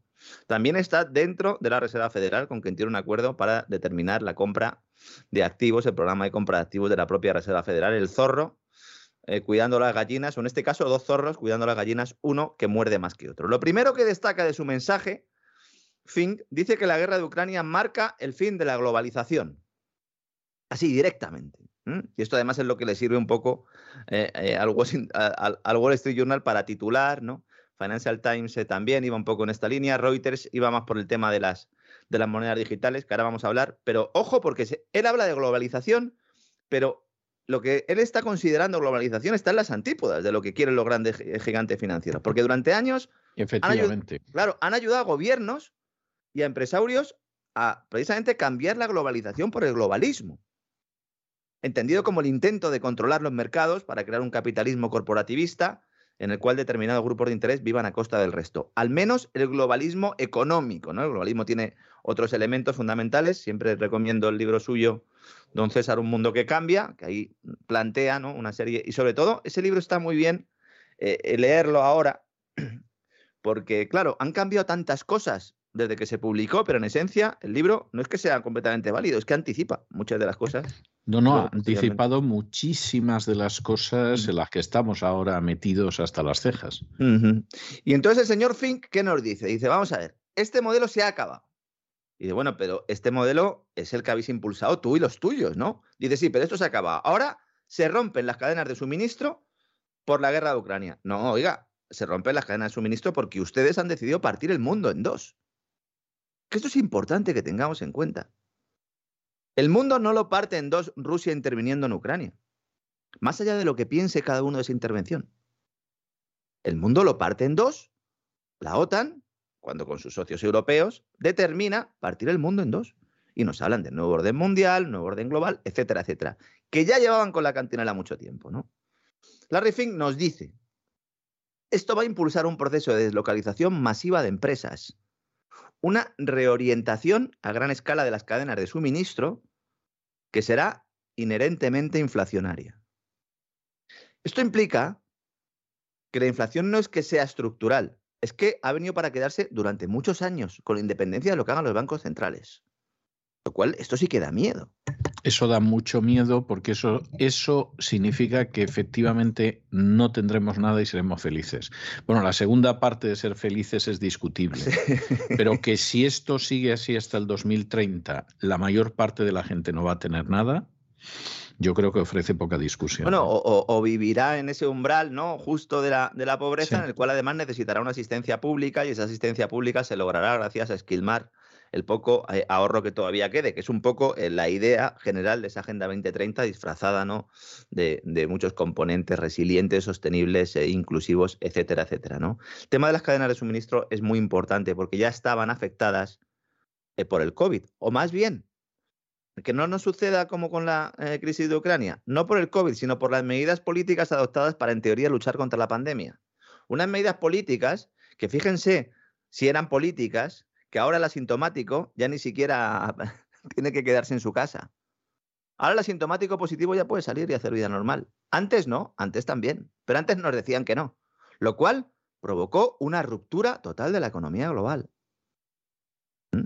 Y entonces ya veníamos con una situación muy complicada y ahora nos dice el señor Fink que hay un proceso de reordenación del mundo que más que nada pues impulsa él, él y todo lo que él representa, ¿no? Él dice que los grandes ganadores van a ser México, Brasil y Estados Unidos. ¿Mm? Bueno, sabe de lo que está hablando este señor. ¿eh? Junto con los centros de fabricación del sudeste asiático, que van a ser los grandes beneficiados, insisto, de todo este proceso. En la carta FIN también habla de cambio climático. ¿Cómo no? Ya que él ha sido pues, uno de los principales impulsores de introducir esos criterios de sostenibilidad en las inversiones, hasta el punto de que lo ha convertido en uno de los elementos centrales de sus compras de activos Seguramente sin su acción, pues habría sido imposible crear eh, esa amalgama de supuestos criterios medioambientales en el ámbito financiero, que conforman en realidad un grupo de variables que tienen más que ver con el chamanismo que con el análisis económico. ¿Mm? Todo el mundo que se dedica a valorar activos sabe que esto que estoy diciendo yo es verdad. Y sabe que es el elefante o uno de los elefantes en la habitación, porque ya tenemos la, a la manada completa, ¿verdad, César? en el piso. Tenemos ahí la vaca en el baño para poder beber leche, pero todo el resto de la casa la tenemos llena de elefantes, que nadie quiere ver. Sí, la senda de los elefantes. sí, efectivamente, efectivamente. El coronel Hattie del libro de la selva, ¿no? Fíjese que el señor Fink dice ahora que, claro, al tener que buscar Occidente alternativas al petróleo y al gas natural rusos, pues igual esto dificulta un poco o ralentiza el progreso del mundo hacia las emisiones netas a cero, ¿no? ese objetivo ¿no? de descarbonizar la economía a corto plazo. Pero, sin embargo, a largo plazo, y esto es muy interesante, dice, los recientes acontecimientos acelerarán el cambio hacia fuentes de energía más ecológicas, porque el aumento de los precios de los combustibles fósiles hará que una mayor gama de energías renovables sea financieramente competitiva. Aquí tenemos, señoras y señores, una de las claves de la situación actual. ¿Había que hacer financieramente competitivas a las renovables disparando el precio de los hidrocarburos? Todo esto comienza con la negativa alemana a abrir el nuevo gasoducto, ¿eh? Iba a traer el gas de Rusia, recordemos. Me voy a pasar toda la vida diciendo esto porque es que parece que se olvida. Es el gas, señores, es la energía. Un tubo que mm, trae el gas sin pasar por Ucrania. Y ahora vemos, pues, cómo la negativa de Alemania apostar por la energía nuclear la ha situado a los pies de los caballos. De hecho, ahora mismo Alemania es el principal escollo para llegar a un acuerdo en, la OTAN. Pero es que yo creo que se han dado cuenta a lo mejor demasiado tarde, ¿no? O es que no quieren que los corran a gorrazos los del gobierno de Alemania cuando salgan a la calle. Sí, sí. Y además, ¿qué, qué haces? Claro, es que no hay alternativa. es que no parece que haya alternativas. O sea, te has metido en un berenjenal durante mucho tiempo de manera irresponsable y a ver ahora qué haces, ¿no? Una vez más se cargan a Alemania, ¿eh? Fíjese cómo son las cosas, ¿eh? Y surge Alemania, Alemania que se las prometía muy felices ¿eh? y decía, bueno, pues ya estamos liberales in der Welt, como dice el himno, o sea, estaban, estaban absolutamente convencidos de la historia, pues, pues esto es lo que se le viene a Alemania por su mala cabeza, o sea, es, un mal asunto. ¿eh? Es que podían ser eh, completamente independientes energéticamente. si hubieran construido centrales nucleares, si no hubieran cerrado las que tenían. Lo de Fukushima, el accidente de Fukushima, generó un, caldo de cultivo entre la opinión pública en contra de la energía nuclear. Esta es la tesis oficial, pero estos caldos de cultivo no se generan solos, se promueven. ¿eh? Porque tú a la gente le dices que si tiene energía nuclear puede tener un accidente como el de Chernobyl y le asustas y le asustas. Pero si le dices, oye, mira, hay una probabilidad eh, ínfima de que pueda haber un, desastre eh, medioambiental, eh, porque ya no digo ni siquiera un desastre nuclear, sino un desastre medioambiental, y a cambio pues te garantizamos que vas a poder ser independiente energéticamente y que vas a tener los precios bajos de la electricidad. A lo mejor la gente se lo pensaba. La gente a lo mejor, pero primero no le van a dejar ni que se entere ni que se exprese, ¿no? Pero luego, por otro lado, vamos a ver, el razonamiento de Alemania es, obvio que se ha resquebrajado totalmente, por no decir que se ha quebrado. Pero en su momento no era tan absurdo, en el sentido de decir, bueno, si nos llega el gas, nos llega el petróleo de Rusia, pues nosotros tan contentos. ¿eh? Y, y, esto aparentemente funcionaba. Cuando apareció Donald Trump y dijo, pero ¿por qué les compran ustedes gas a los rusos y todo lo demás? nadie, nadie absolutamente se le encendió la lucecita de alarma. Se rieron, de hecho, se rieron todo de lo contrario, era muy gracioso, porque todo lo que decía Donald Trump era muy gracioso. Hombre, a veces decía cosas graciosas, pero, pero vamos, eh, sabía por dónde iba en muchas cosas más de lo que se pueda pensar la gente. Pero claro, la idea es que no, aquí vamos a seguir. Bueno, pues bonitos, como no habéis estado atentos a lo que estaba sucediendo en el, en el patio del colegio, os van a freír a zapatazos ahora. Sí, sí, y ahora además a construir plantas regasificadoras para comprar el gas a los norteamericanos, a los estadounidenses, un gas natural licuado que debe ser tratado. Esa infraestructura no existe en Alemania, es que no ha habido ninguna alternativa. Y además las energías renovables, que también pues, se ha sacado tanto pecho en, Alemania sobre las energías renovables, hacía ya mucho tiempo que las empresas sabían que Alemania ya no tenía eh, eh, mucho desarrollo ulterior. De hecho, es que Alemania eh, fundamentalmente genera electricidad quemando carbón, ¿eh? quemando carbón lo volvemos a decir. Mientras tanto, mientras Alemania eh, ha pasado en unos meses de ser la locomotora europea que iba a liderar los nuevos Estados Unidos de Europa a tener problemas para poder encender la calefacción, Francia saca pecho y renueva su posición de privilegio en la Alianza Atlantista. Otra vez Francia vuelve a salir ahí a sacar la cara, al menos en su vertiente europea. Es el interlocutor. El canciller alemán, el nuevo, está noqueado. Macron va bastante sobrado es, no sé, eh, la alegría va por varios, ¿no? De hecho, ahora vemos cómo esta crisis le viene muy bien a aquellos que necesitaban que se dispararan los precios de los hidrocarburos para convencernos de que el dinero de nuestros impuestos debe ir a la mal llamada transición ecológica. Hombre, totalmente. Fíjese si son torpes. Pase lo que pase, ellos orientan la pelota en su dirección, vamos. Pero fíjese si son torpes, porque claro, ellos ya tenían el paquete preparado, el famoso Repower EU, ¿no? Entonces, espérate un poco, espérate un par de meses a que la situación ¿no? Sea un poco distinta, se calmen algunas cosas. No, tres o cuatro días después de anunciarse las sanciones ya estaba la Unión Europea presentando su plan, su nuevo plan de transición ecológica. Taparos un poco, taparos. Es que se os ve el plumero tanto, tanto. También es verdad que esta gente, eh, más allá de que eh, pues tengan más o menos capacidad ¿no? para poder hacer su trabajo, algunos la tienen, otros no tanto, viven en otro mundo.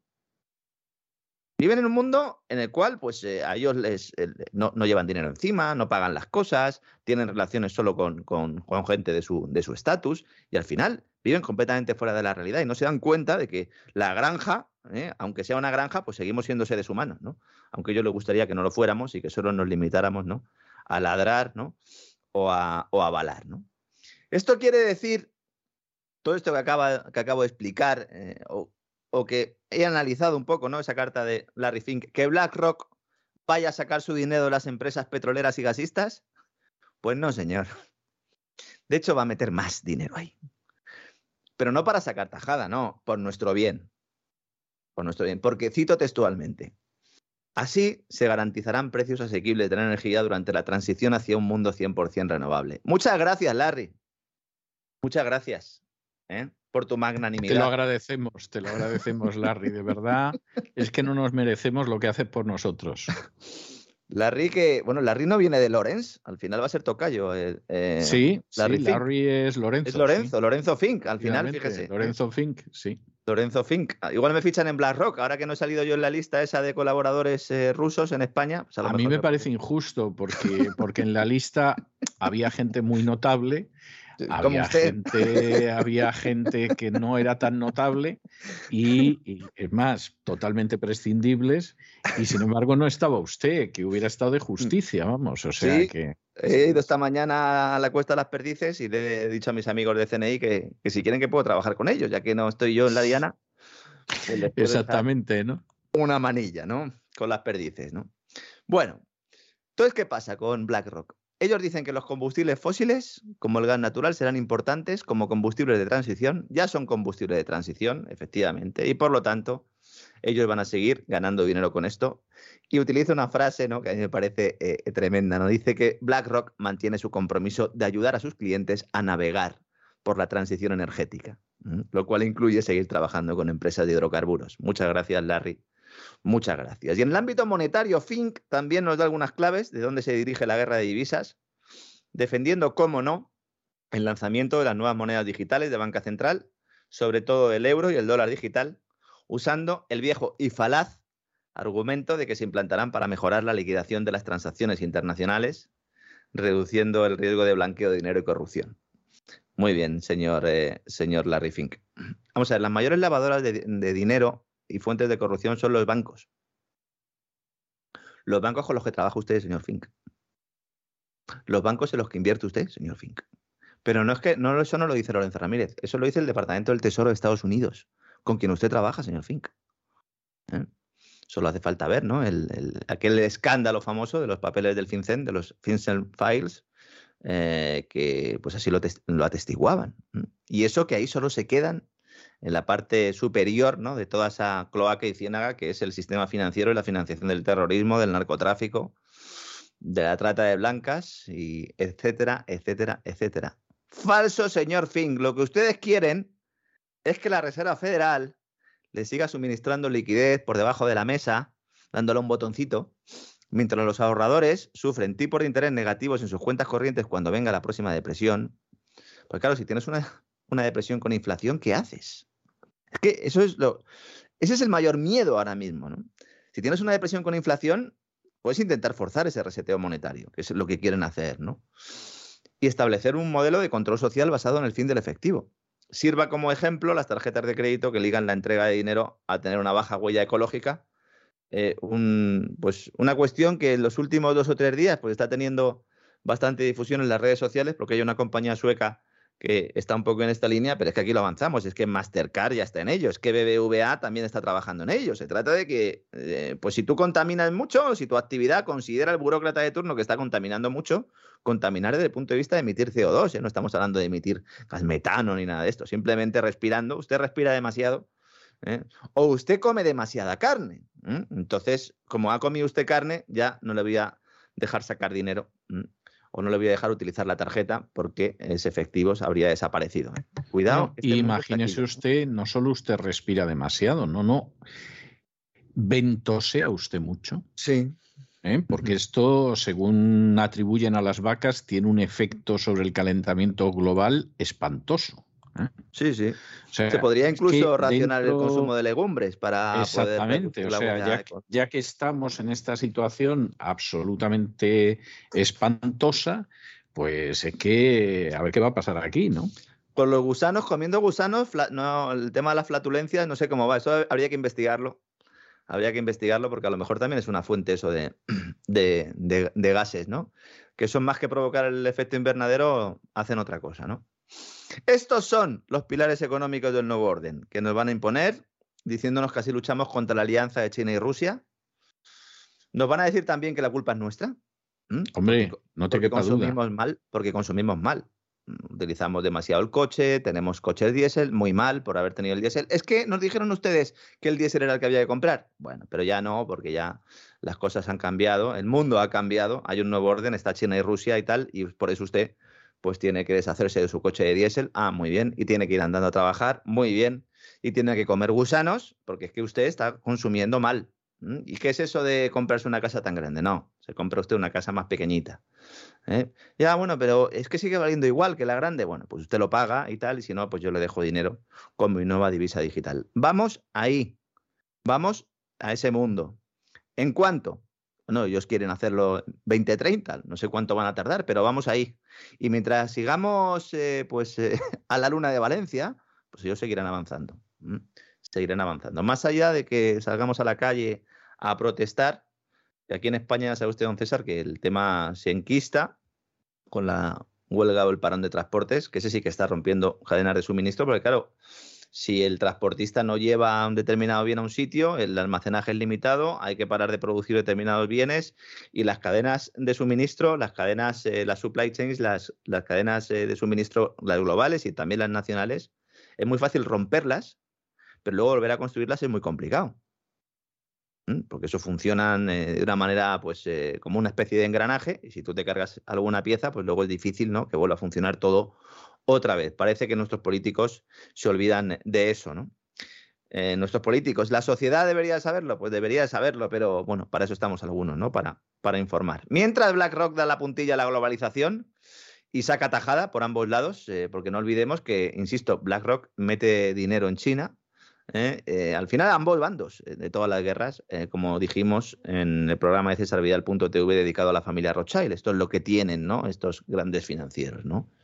Y mientras, como digo, la Refin da la puntilla a la globalización y anuncia que la inflación ha llegado para quedarse, el mercado empieza ya a asumir que en algún momento tendrá que dar un puñetazo encima de la mesa la Reserva Federal, sea antes o después de las elecciones de midterm en Estados Unidos, lo cual pues está provocando una huida de los bonos que ya no sirven ni siquiera como activo refugio en tiempos de guerra.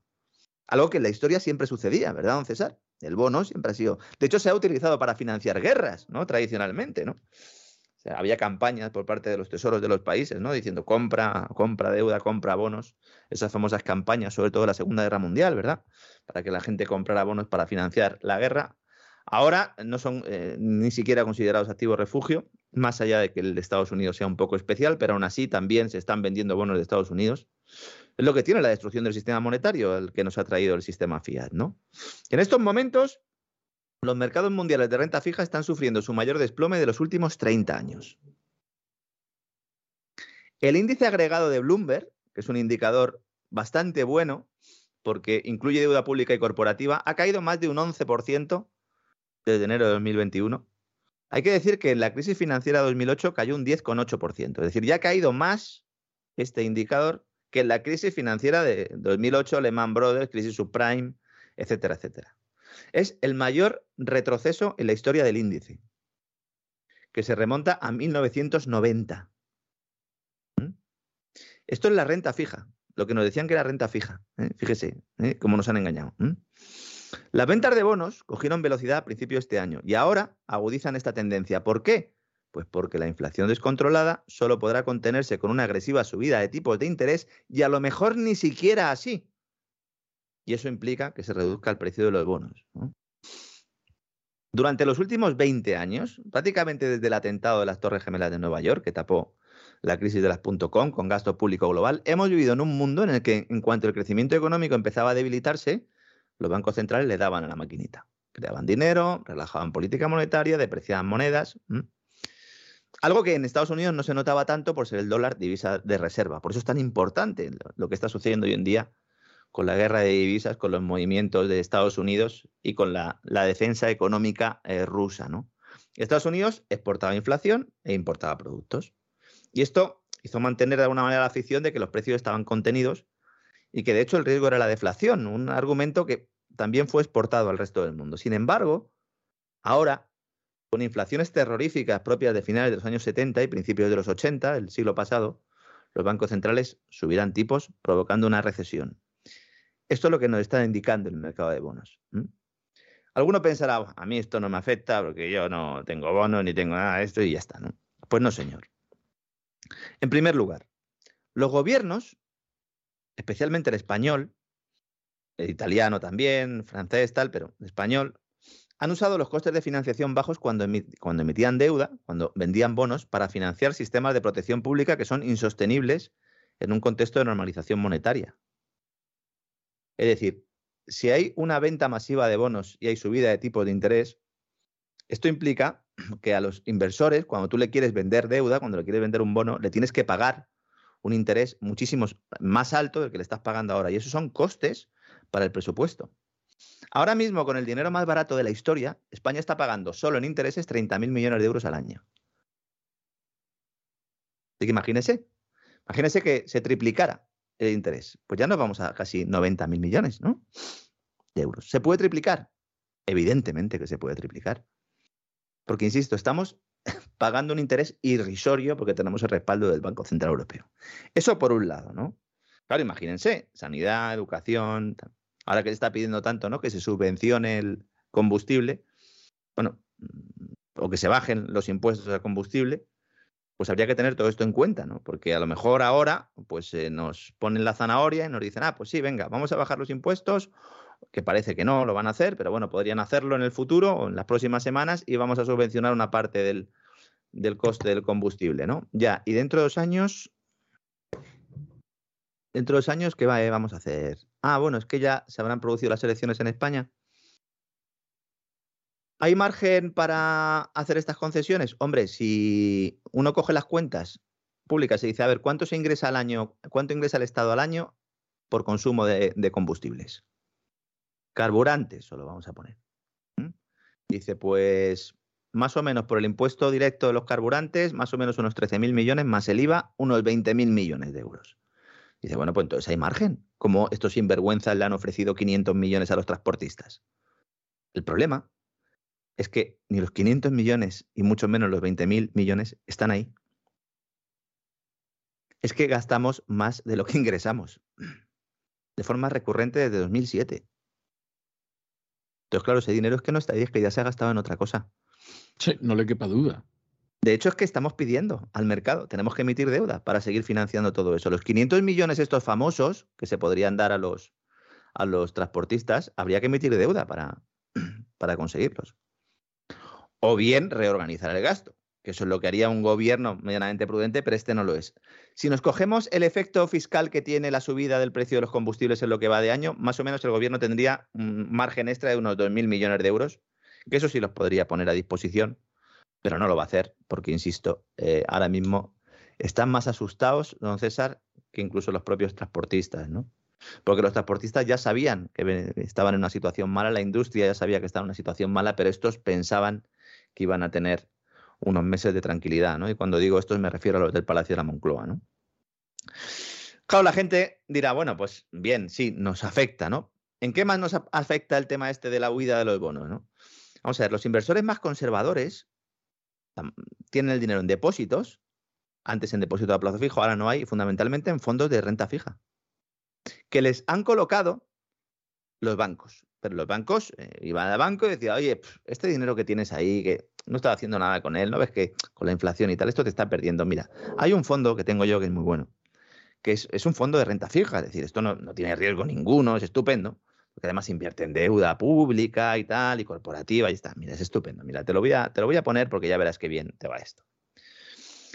Vamos a ver. Los 12 mayores fondos españoles con perfil de bajo riesgo, que suman un patrimonio de unos 43.000 millones de euros, están todos en pérdidas en los tres últimos meses. Todos. De estos 12 fondos, 5 son de CaixaBank, 4 del Santander. Uno de BBVA, otro del Sabadell y otro de Ibercaja. De renta fija, nada de nada.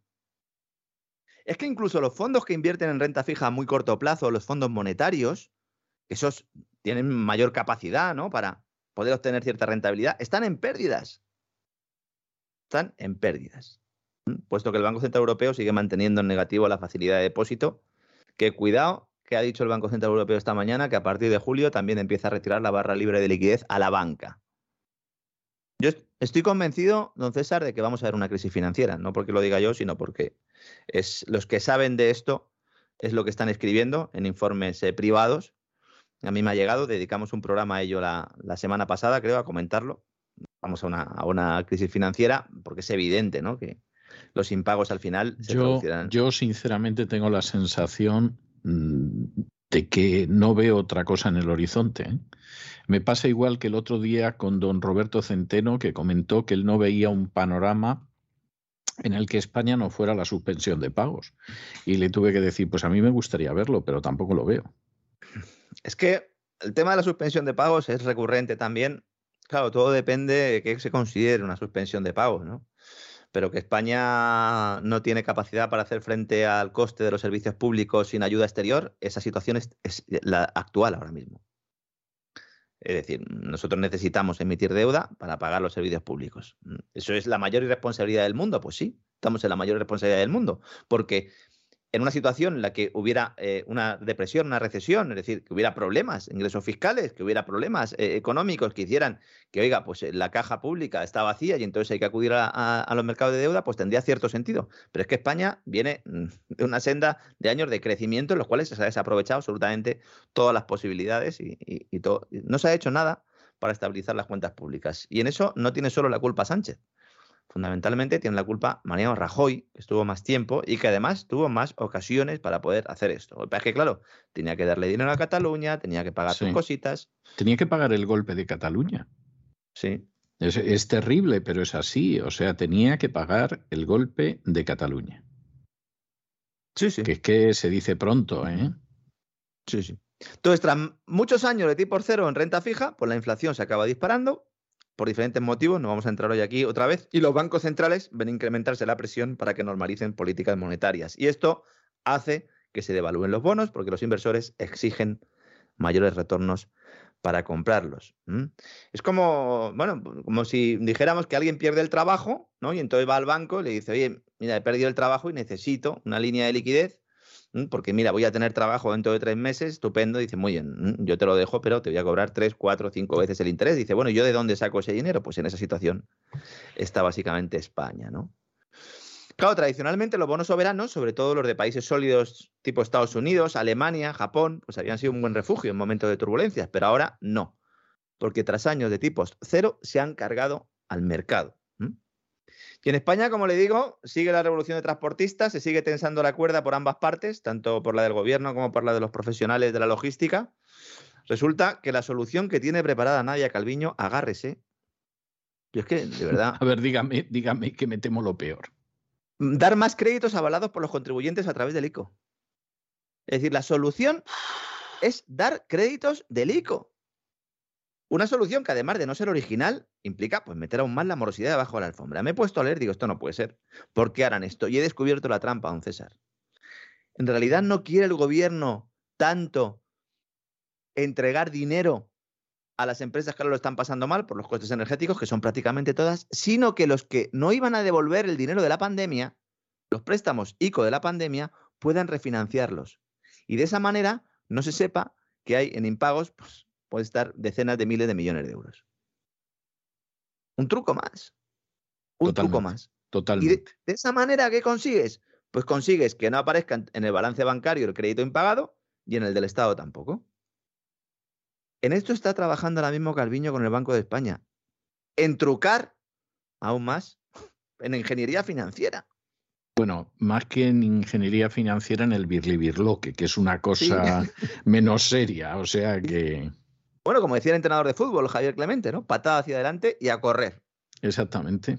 No va a haber rebajas fiscales como prometió Sánchez hace una semana, porque Calviño dice que si baja impuestos aumentará la inflación. Es que hay que tener la cara dura, ¿eh? Dice, no, es que no podemos bajar impuestos porque entonces, claro, eh, se, se, incita a la demanda a que crezca y todo el mundo se va a dedicar a comprar cosas y entonces sube, suben los precios. Pero ¿cómo pueden tener ustedes tanta cara, señores del gobierno, de verdad? De verdad. Supongo que llega un momento en el que de mentir tanto ya, pues uno mm, se acostumbra, ¿verdad? Y incluso, a lo mejor ellos ni siquiera son conscientes, ¿no? Algunos de ellos, ¿no? Son mm, de alguna manera psicópatas, ¿no? Ya solo falta que nos digan que el gobierno no aprueba planes de ayudas directas a empresas porque no les deja Bruselas, lo cual sería otra mentira más, porque precisamente en las últimas horas la Comisión Europea ha establecido un marco especial para poder dar ayudas de Estado a las compañías del sector agrícola, del sector pesquero y del sector transporte. Pero esto no lo dice el gobierno.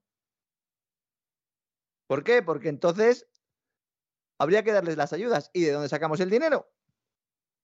Si España no lo tiene. Para eso hay que tener dinero en la caja, que es lo que hizo Alemania, ¿verdad? Cuando empezó la crisis del COVID, que fue meter dinero en sus empresas. Sí, ¿Mm? sí, pero hay que tenerlo. Claro. Hay que tenerlo. Aquí, aquí lo único que se les ocurre es que a lo mejor pues eh, yo qué sé, lo sacamos esto de, de, que exprimimos más a los contribuyentes, ¿no? Usted me dirá cómo. Sí, sí, respecto al tema este, además de las ayudas de Estado por la crisis energética, eh, hay que recordar que esto comienza hace muchos meses, que tiene un origen basado precisamente en las políticas europeas, en materia energética sobre todo. Y estos altos precios de energía, además de hundir a hogares y cercenar esas economías domésticas, pues ha provocado que muchas empresas, eh, sobre todo pymes, hayan perdido la competitividad, sobre todo aquellas que trabajan con clientes extranjeros, que se han acabado yendo con otras compañías, por ejemplo, francesas, que tienen un coste eléctrico o energético muchísimo menor, ¿no? Y es en este contexto en el que ahora se produce esa interrupción de las cadenas de suministro por los paros en el transporte, deteniendo la distribución y dando la puntilla pues, a muchas de estas empresas que están preparando ya expedientes de regulación de empleo temporal, ya están avisando algunas de ellas, que dentro de unos meses o años, pues en función de la intervención regulatoria, pues serán despidos definitivos, ¿no?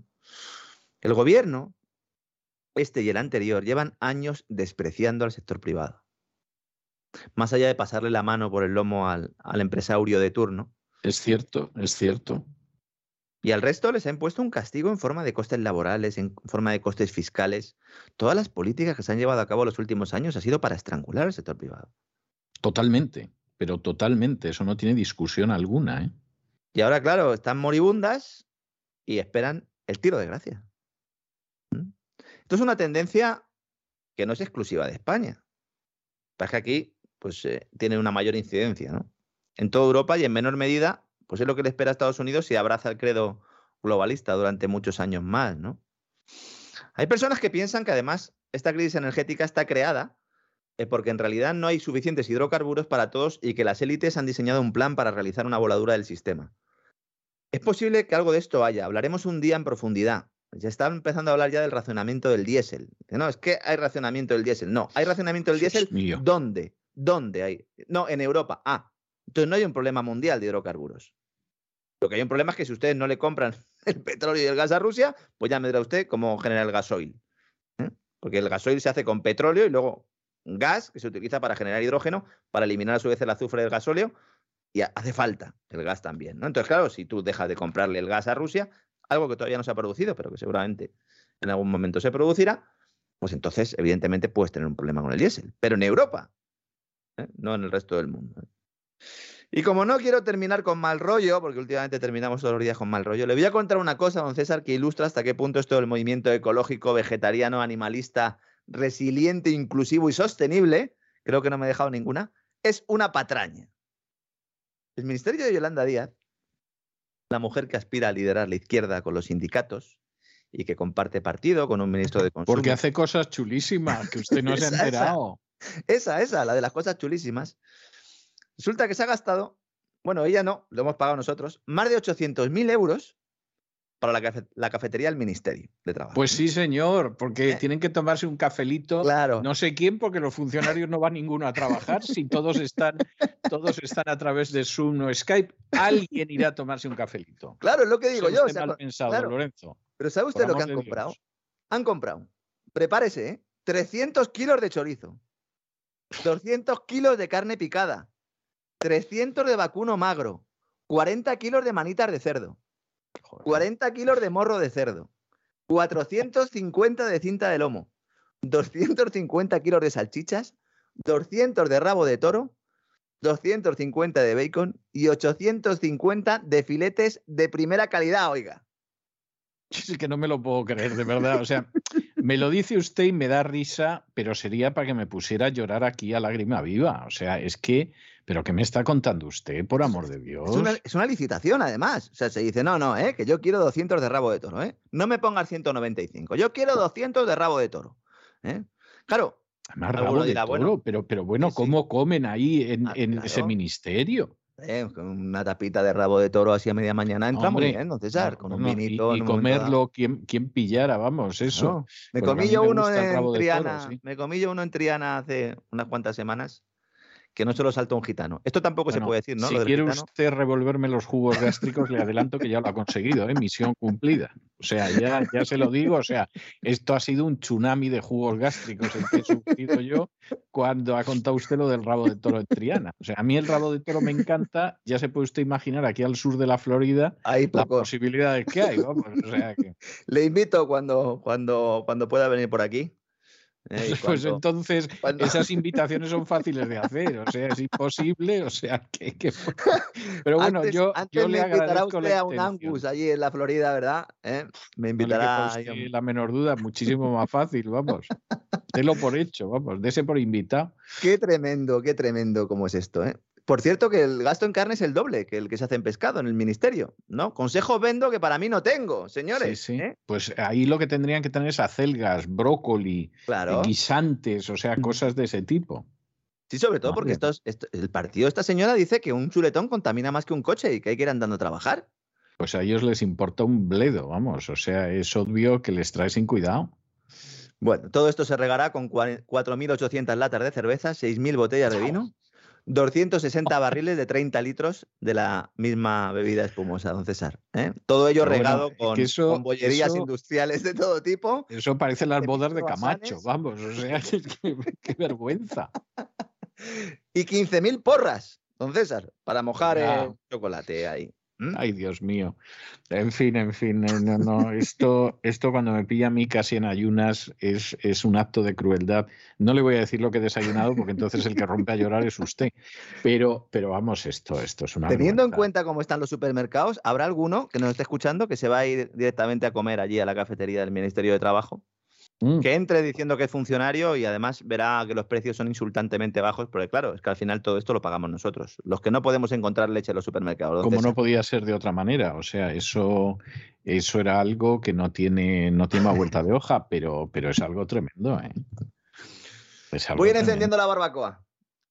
Que yo creo que la vaca, la vaca le voy a dar matarile, don César, y yo casi prefiero la carne, aunque me tome el café solo durante unas cuantas semanas. Muy bien, hace usted muy bien, en fin, me, me, parece algo tremendo. Ya le adelanto que, vamos, tengo yo ahora mismo, pero sublevaos totalmente los, jugos gástricos y a ver si se me calma. Bueno, luego que viene por aquí Doña Sagrario a recomendar libros, a lo mejor se me apacigua. Me apaciguan o le pego un mordisco a algún libro que tenga yo por aquí cerca, pero bueno. En fin, eh, nos encontramos mañana, que es el anticipo del gran reseteo y del grandísimo fin de semana. Muy bien, hasta mañana, don César, un abrazo. Hasta mañana, un abrazo.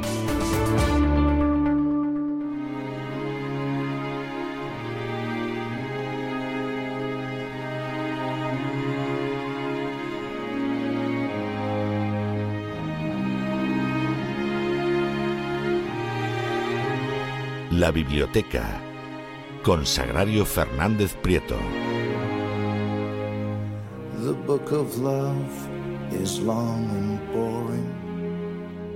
Y estamos de regreso y estamos de regreso para tomarnos ese respiro de cultura que consumimos todos los jueves con verdadero entusiasmo en la biblioteca de Doña Sagrario Fernández Prieto. Muy buenas noches, Doña Sagrario. ¿Qué nos tiene preparado usted hoy? Muy buenas noches, don César. Pues traigo un libro que a mí me ha entusiasmado y espero que les entusiasme a, todos. Es un libro sobre exploradores, un libro de, superación, de mucho frío, un libro duro en el que se aprenden muchas cosas. Ahora quien diga, pues mira, según están los tiempos, un libro duro, pues vaya, ¿no? Pues precisamente por eso, para darnos cuenta de que se sale de situaciones muy difíciles y como ya sabemos se sale, se sale más fuerte y simplemente porque es un libro muy bueno. Eh, el autor se llama Einar Mikkelsen, el título es Perdidos en el Ártico y lo edita Ediciones del Viento. ¿Quién es Einar Mikkelsen? Pues Einar Mikkelsen eh, eh, nació en Jutlandia en 1880 y murió en Copenhague y fue un explorador ártico considerado danés en cualquier biografía, que participó en la expedición de 1900 a la tierra de Cristian, que se llamaba entonces, hizo bastantes expediciones. Y eh, en este libro vamos a ver una por la que se volvió famoso y que tuvo una gran repercusión.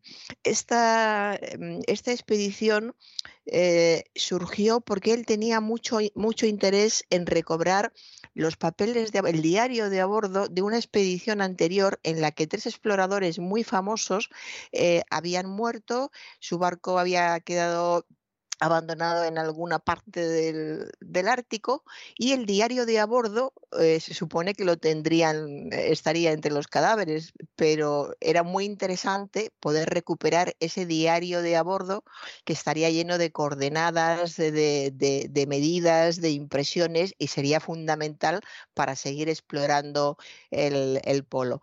De modo que él tenía mucho interés en, en hacer esa expedición hubo alguien, eh, un, hombre rico que le ofreció dinero para, hacer una expedición, pero no precisamente esa, no le interesaba ese tema.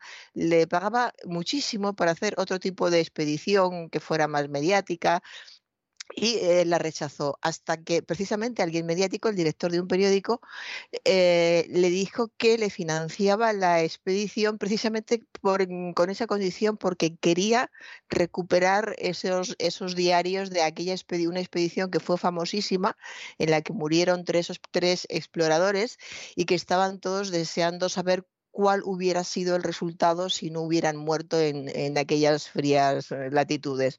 De modo que financiado por, mm, por este periódico, que además de recuperar esos diarios, por supuesto, pensaba escribir mucho a costa de todo lo que, lo que vivieran en la expedición. Eh, había filantropía, pero había más que filantropía, lógicamente. Y entonces fue cuando, cuando eh, Mikkelsen se, organizó para hacer esta, esta expedición, acompañado de otro, otro amigo suyo. Eh, más personas eh, que iban, pero fundamentalmente acabaron quedándose Einar Mikkelsen, Eiber Iversen, que era el, el mecánico, el que se ocupaba de todas las, eh, cuestiones eh, prácticas. Él era ya un, hombre eh, famoso y se embarcó en esta, en esta expedición que fue terrible. O sea, todo lo que sufrieron en, mientras duró aquella expedición es mm, cualquier cosa mala que se pueda imaginar. Por supuesto, sufrieron congelación, Sufrir congelación cuando estás en, el polo quiere decir que hay miembros de tu cuerpo que se van congelando y que los vas perdiendo según se congelan. Ese, o sea, ese es el efecto de la congelación, por si alguien pensaba que no era para tanto tuvieron escorbuto, por supuesto se murieron de hambre. La ceguera a causa de la, de la, nieve les afectó muchísimo. Algunos a veces perdían la vista temporalmente, en alguna ocasión se había perdido la vista para siempre a causa de la nieve que llegaba, del frío llega a quemar la, retina. Los perros, los perros que llevaban para tirar de los trineos se morían literalmente de, de hambre y las grietas en el hielo eran desconocidas comunales. Una cosa por la que por lo que me ha entusiasmado este libro es por lo bien que escribe Mikkelsen. me he acordado ahora, lo he pensado ahora otra vez, por cómo describe las grietas en el hielo, el, el, efecto que hace ir en un barco darte cuenta de que está todo helado y que te atascas en el hielo y ver que más a lo lejos, cuando acaba la plataforma de hielo, lo que hay es una enorme grieta que no sabes si vas a poder atravesar ni qué profundidad tiene, porque debajo del hielo siempre hay corrientes. De modo que el, peligro era constante. Fíjese cómo será de expresiva la prosa mm, del autor, que bien escribe, que hay un momento en que explica cómo una placa de hielo, o sea, un hombre se cae en, una enorme placa de hielo que es donde están todos. Se queda en donde se ha caído. De repente se abre esa placa de hielo porque las grietas se están haciendo continuamente, se empieza a formar una grieta, se abre, se abre y esa placa de hielo con el hombre tumbado encima se va, empieza a deslizarse, se va, se va, se va, tratan de, ayudarle, de, traerle, pero no saben ni, ni, cómo hacerlo hasta que le pierden de vista tumbado en esa placa de hielo y nunca más se supo de él. O sea que las situaciones que, vivieron eran realmente eh, impresionantes. Pero bueno, ellos querían, como, como le decía, encontrar estos diarios de, de, a bordo y quisieron, hicieron todo, todo, lo que pudieron para encontrar esos papeles póstumos que hemos dicho antes de Milius Eriksen. Por cierto, por fin los encontraron, volvieron con, con ellos, encontraron el cuerpo de uno de los acompañantes y la que llevaba encima todavía una libreta y en esa libreta estaban los apuntes cartográficos y los diarios del propio Broblum, que era el anterior jefe de expedición. Y dice en un momento en la libreta, perecí en el fiordo 79 tras intentar regresar atravesando el Inlandis en el mes de noviembre. Llegué hasta aquí con la luna en cuarto menguante y no pude avanzar más a causa de la congelación de los pies y la oscuridad. Los cuerpos de los demás están en medio del fiordo, frente al glaciar, a unas dos millas y media. Hagen murió el 15 de noviembre y Milius alrededor de diez días más tarde. Y esto es lo último que escribió. O sea, este, mm, eh, esta manera de cumplir con, su deber, de dejar constancia de lo que han hecho, de informar quién ha muerto, cómo y dónde están, es, es un poco llega a ser escalofriante, pero dice mucho de cómo querían hacer bien las cosas, que no se perdiera lo que habían hecho, bueno, pues por si acaso me encuentran, que sepan exactamente dónde estoy y qué es lo, que ha pasado. De modo que todo el, libro es, eh, es una, sucesión de, penalidades eh, con una dureza mm, terrible, pero al mismo tiempo es, eh, ya le digo, un libro de muchísima superación porque tenían muy claro que para sobrevivir tenían que mantenerse cuerdos. Sabían por, experiencia propia y por muchas otras cercanas a ellos que la gente podía perder la cabeza en estas circunstancias tan duras. Eh, y, ellos practicaban todo lo que podían, eh, cosas, conversaciones para mantener esa cordura y algo que era fundamental, fundamental, mantener el sentido del humor. Porque si en unas circunstancias tan duras como esas eh, te pones triste, te deprimes, decaes en algún momento, entonces ya la naturaleza, que es muchísimo más fuerte que tú, mm, puede contigo. De modo que mantener el sentido del humor eh, era algo, algo crucial y, los dos lo, lo consiguieron. Y eh, lo consiguieron. Hay una cosa que no hemos dicho, cuál era la finalidad fundamental y por qué eran tan interesantes esos diarios perdidos en aquel, cadáver. Eh, lo que querían descubrir y aclarar es si Groenlandia era una gran isla o era solo parte de un continente. ¿Por qué era eso tan importante? Porque si Groenlandia era una gran isla, Estados Unidos podría reclamarla y a Dinamarca lo que no le interesaba, lo que quería era demostrar que Estados Unidos se equivocaba en el hecho de considerarla una isla y entonces sería parte de, de, de, Dinamarca, sería para Dinamarca, quiero decir. De hecho, de hecho eh, la verdad es que Estados Unidos no le ha quitado todavía el ojo. ¿eh? O sea, ¿qué quiero decir? Todavía, todavía sigue, sigue con los ojos puestos en Groenlandia. ¿eh? Cuestión aparte es que, claro, no es tan fácil a ver qué te inventas para invadirlo. O sea, que, que, que claro, es una cosa que no es tan sencilla, pero, pero eh, sigue aspirando a, quedarse algún día con ello. ¿eh?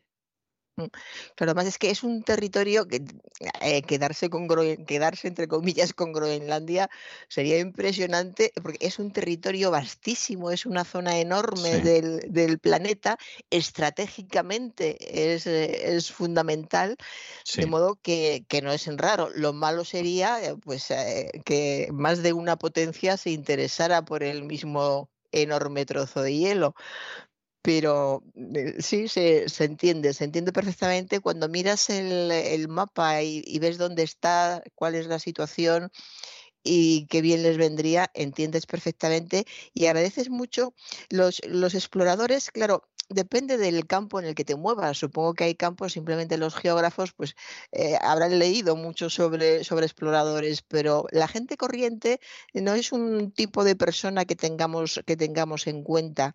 Y la labor de los exploradores ha sido fundamental. Es que hay que tener en cuenta que no hace tanto, la gran labor de los exploradores empezó a finales del 19, fue la época dorada de los exploradores, finales del 19, principios del 20, que no hace tanto. No, no hace tanto, ¿no? No, porque es, la época de nuestros abuelos. Y eh, poco, antes, poco antes de eso, había muchísima tierra incógnita, como decían antes, tierra incógnita es, es una expresión latina que me parece preciosa, eh, en realidad terra incógnita decían porque no sabemos lo que hay. En otras ocasiones, en estas épocas, sí se habían, sí eh, sabían que había continentes, pero no tenían ni interés, ni ganas, ni financiación para conseguirlo. Hasta que llegó la, la gran vaca de oro, o el gran, no sé, cómo decirlo, el, eh, que, fue, que fue África. En África había muchos minerales, había minerales muy interesantes, por ejemplo, para utilizarlos en posibles guerras, había muchísimas minas por explotar, había una mm, población analfabeta fácilmente eh, dominable, fácilmente dominable entre comillado, por favor, y eh, se, se lanzaron a por África. Pero antes, incluso esto, eh, África, el Congo, toda esa zona fue en el, eh, toda esa parte fue en el 20 ya. O sea que la, gran época de las, eh, de, las exploraciones, o incluso América, cuando los ingleses empezaron a ir en, en masa a América, era en el, en el 19, fue en el 19. y, ya, y, ya, no iban a explorar, iban, iban a quedarse, ya se había descubierto todo. De modo que era, mm, fue fundamental todo el trabajo que hicieron antes estos exploradores de finales del 19 y principios del 20, que fueron a, tierras y a zonas que eran muy difíciles, que estaban muy lejanas y que el, hecho de ir hasta allí suponía en gran medida perder la vida. Sabían ya, es, lo, lo, curioso, hasta qué punto tienes las ideas claras sabes qué es lo que quieres hacer en, la vida y qué es lo que, lo que más te gusta, porque estos hombres perdidos en el Ártico hay una cosa fundamental también de este libro, las fotografías. Tiene muchas fotografías que son una auténtica maravilla pues todos estos hombres que vemos en las fotografías eh, arropados con, pieles, se supone que, de foca o de animales de, por allí, eh, muertos de frío, famélicos, en realidad estaban disfrutando porque era lo que les gustaba hacer y eran conscientes de la importancia que tenían lo que estaban haciendo y sabían que podían no volver, pero tenían total seguridad de que si tenían ocasión volverían. De hecho, los grandes exploradores del Ártico hicieron más de un viaje. Eh, antes de ellos, Peri, creo que en el programa alguna vez hemos hablado de Peri, fue otro gran explorador, había estado también por, por la zona. De modo que era, es un, es una inclinación que tienen algunas personas hacia el, descubrimiento, hacia el saber, porque el descubrimiento de un nuevo territorio no es solo el nuevo territorio, es lo que hay, lo que supone, la manera en que se puede explotar ese territorio en, eh, favorablemente, qué es, lo que tiene de bueno, que podamos hacer algo, algo con ello, y los estudiosos de todo tipo, por ejemplo, la fauna la fauna que se encuentra en, un nuevo territorio eh, es, fundamental para ver las condiciones, para analizar las condiciones de vida, para descubrir nuevas especies, para investigar muchísimo. a partir de cualquier exploración eh, investigan muchísimas personas de campos diferentes. De modo que el, interés de, de, la exploración, desde luego, es enorme, enorme. Y en, en este libro, bueno, hablábamos de, las, de las grietas, de las enfermedades, lo, lo, que les costó sobrevivir. Y hay algo, bueno, todo el libro ya digo que es muy bueno, que sorprende que lo bien que escribe eh, he mirado a ver si había escrito alguna obra de ficción, pero no lo he encontrado. Pero si hubiera escrito una obra de ficción, seguramente la habría escrito muy bien. Tengo delante de mí en estos momentos una fotografía de Mikkelsen, el, capitán, y eh, e Iversen cuando llegaron a Copenhague en 1912. Eh, recibidos eh, con flores y entre vítores y ya recuperados. Hay un abismo entre una de las fotografías del interior en la que están todavía perdidos en el Ártico, como reza el título del libro, y luego ya recuperados y además arreglados para esta fiesta que debieron de darles y honrarles con flores y todo tipo de, de, actos en, su honor. Y claro, están estupendos, muchísimo, muy lejos de cómo habían estado antes a punto de congelarse, que según dicen la congelación produce un frío intenso, terrible, es como si te quemara el, frío. Y hay descripciones de, cómo se produce y realmente es, es, muy duro. De modo que es un libro interesante, se mire por donde se mire y eh, en el epílogo, que es eh, un epílogo precioso, eh, es un epílogo muy, muy humano, sigue siendo un explorador, pero ante todo es un hombre. hay un párrafo en el que dice, por ejemplo, me equivocaba de medio a medio al creer en una tierra inmutable por toda la eternidad. Y la causa fue ante todo la invención y el desarrollo del motor. Porque lo interesante de este epílogo es cómo él cuenta cómo después de su descubrimiento, eh, unos pocos años después, entre los años 30 y 50, empezaron a desarrollarse motores de todo tipo.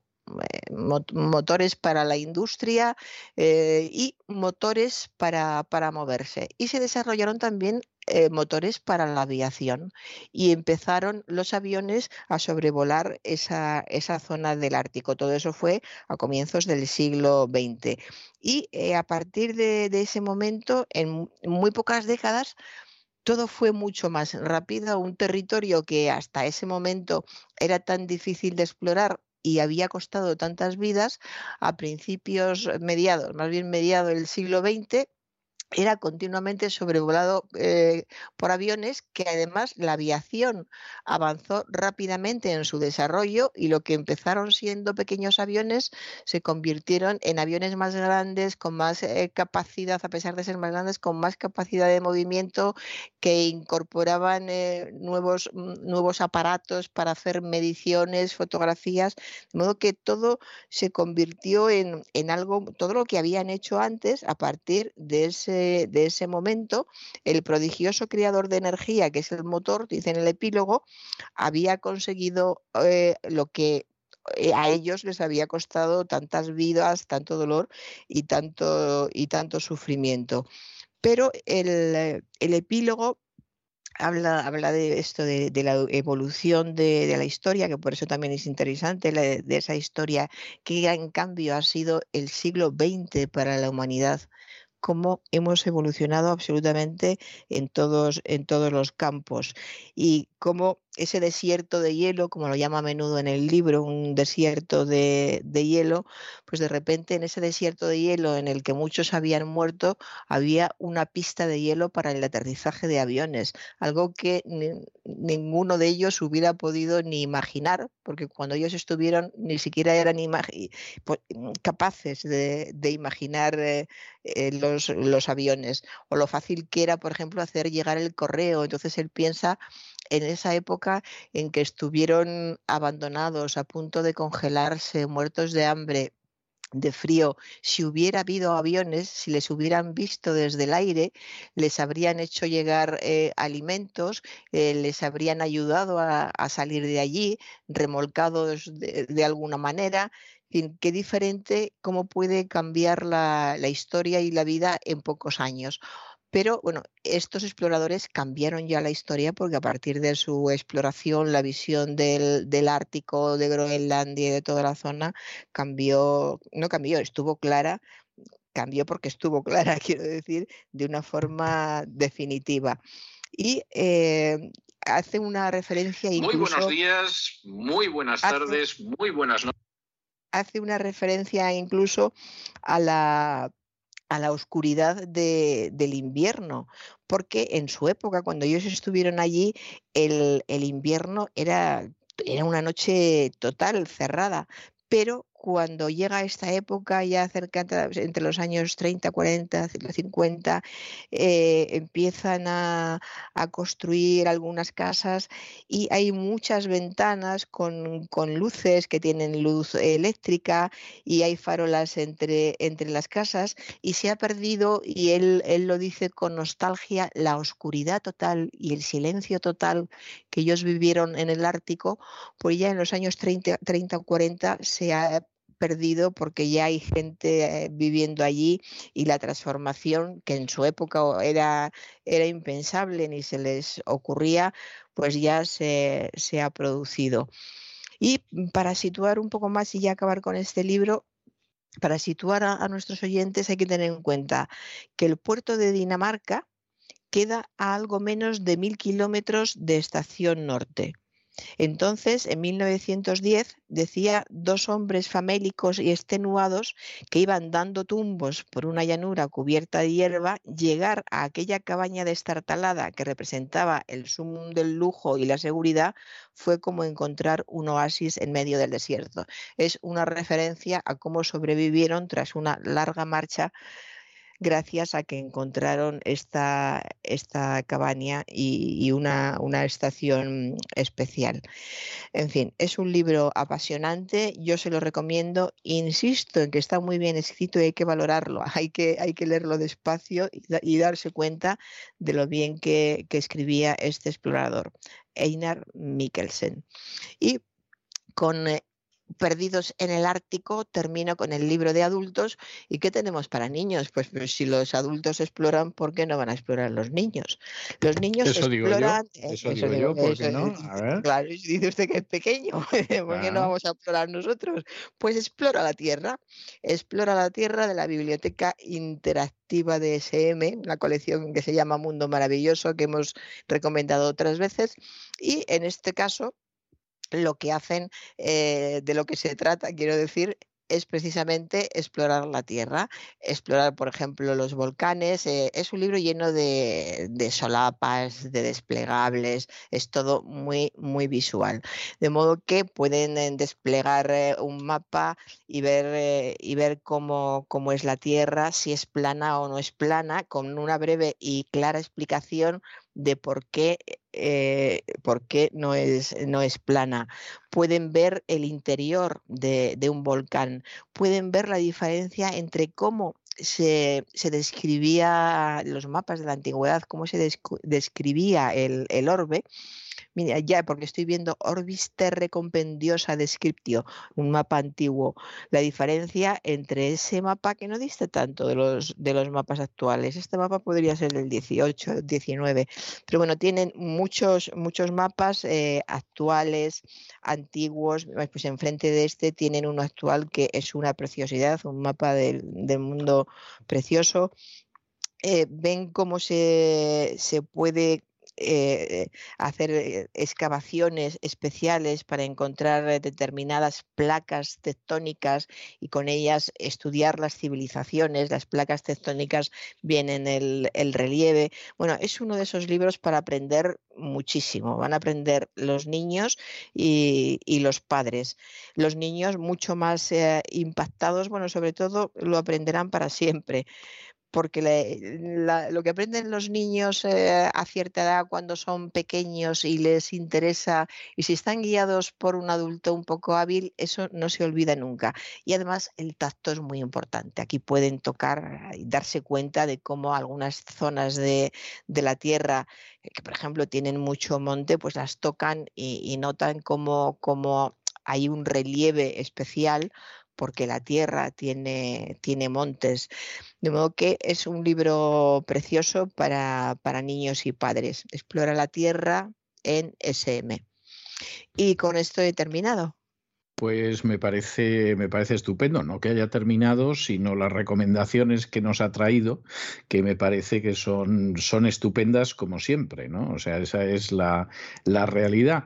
Bueno, yo le voy a traer hoy la banda sonora de una película que no tuvo mucho éxito en su día, aunque a mí me parece que era una película muy interesante que se llamaba La tienda roja, yo no sé si la recordará usted, una película con un reparto espléndido, porque aparecía Peter Finch, aparecía Sean Connery, Hardy Kruger, Claudia Cardinale, y era la historia de aquella expedición al Ártico que eh, llevó a cabo el dirigible Italia, eh, dirigido a su vez por, por eh, Nobile, que era precisamente un, una de esas personas que en un momento determinado había llegado acompañado de Admundsen hasta el Polo Norte y que esta vez decidió que era él el que llegaba, el solito Humberto Nobile, hasta el Polo. La película contaba cómo en un momento determinado quedaban aislados en el Ártico, como al final había una expedición para rescatarlos. Y la verdad es que es una película que tuvo mucho éxito en Italia y en la Unión Soviética, porque era una coproducción,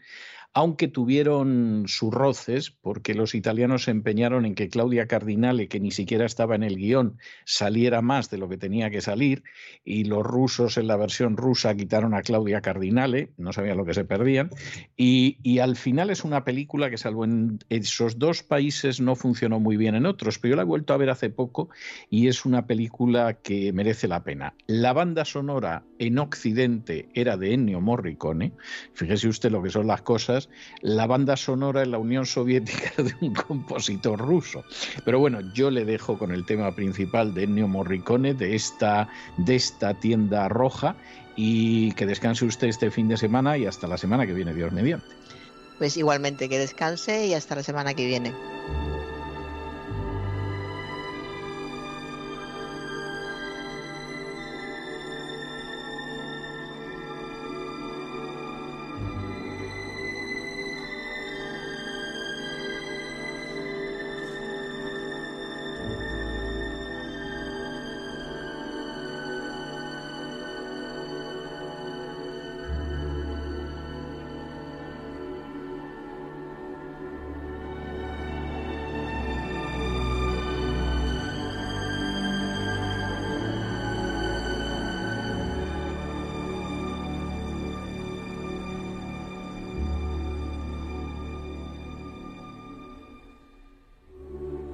Con estos compases de la banda sonora de La Tienda Roja, escrita por Ennio Morricone, hemos llegado al final de nuestra singladura de hoy del programa La Voz. Esperamos que lo hayan pasado bien, que se hayan entretenido, que hayan aprendido una o dos cosillas útiles y los emplazamos para mañana, Dios mediante, en el mismo lugar y a la misma hora. Y como siempre, nos despedimos con una despedida sureña. God bless you. Que Dios los bendiga.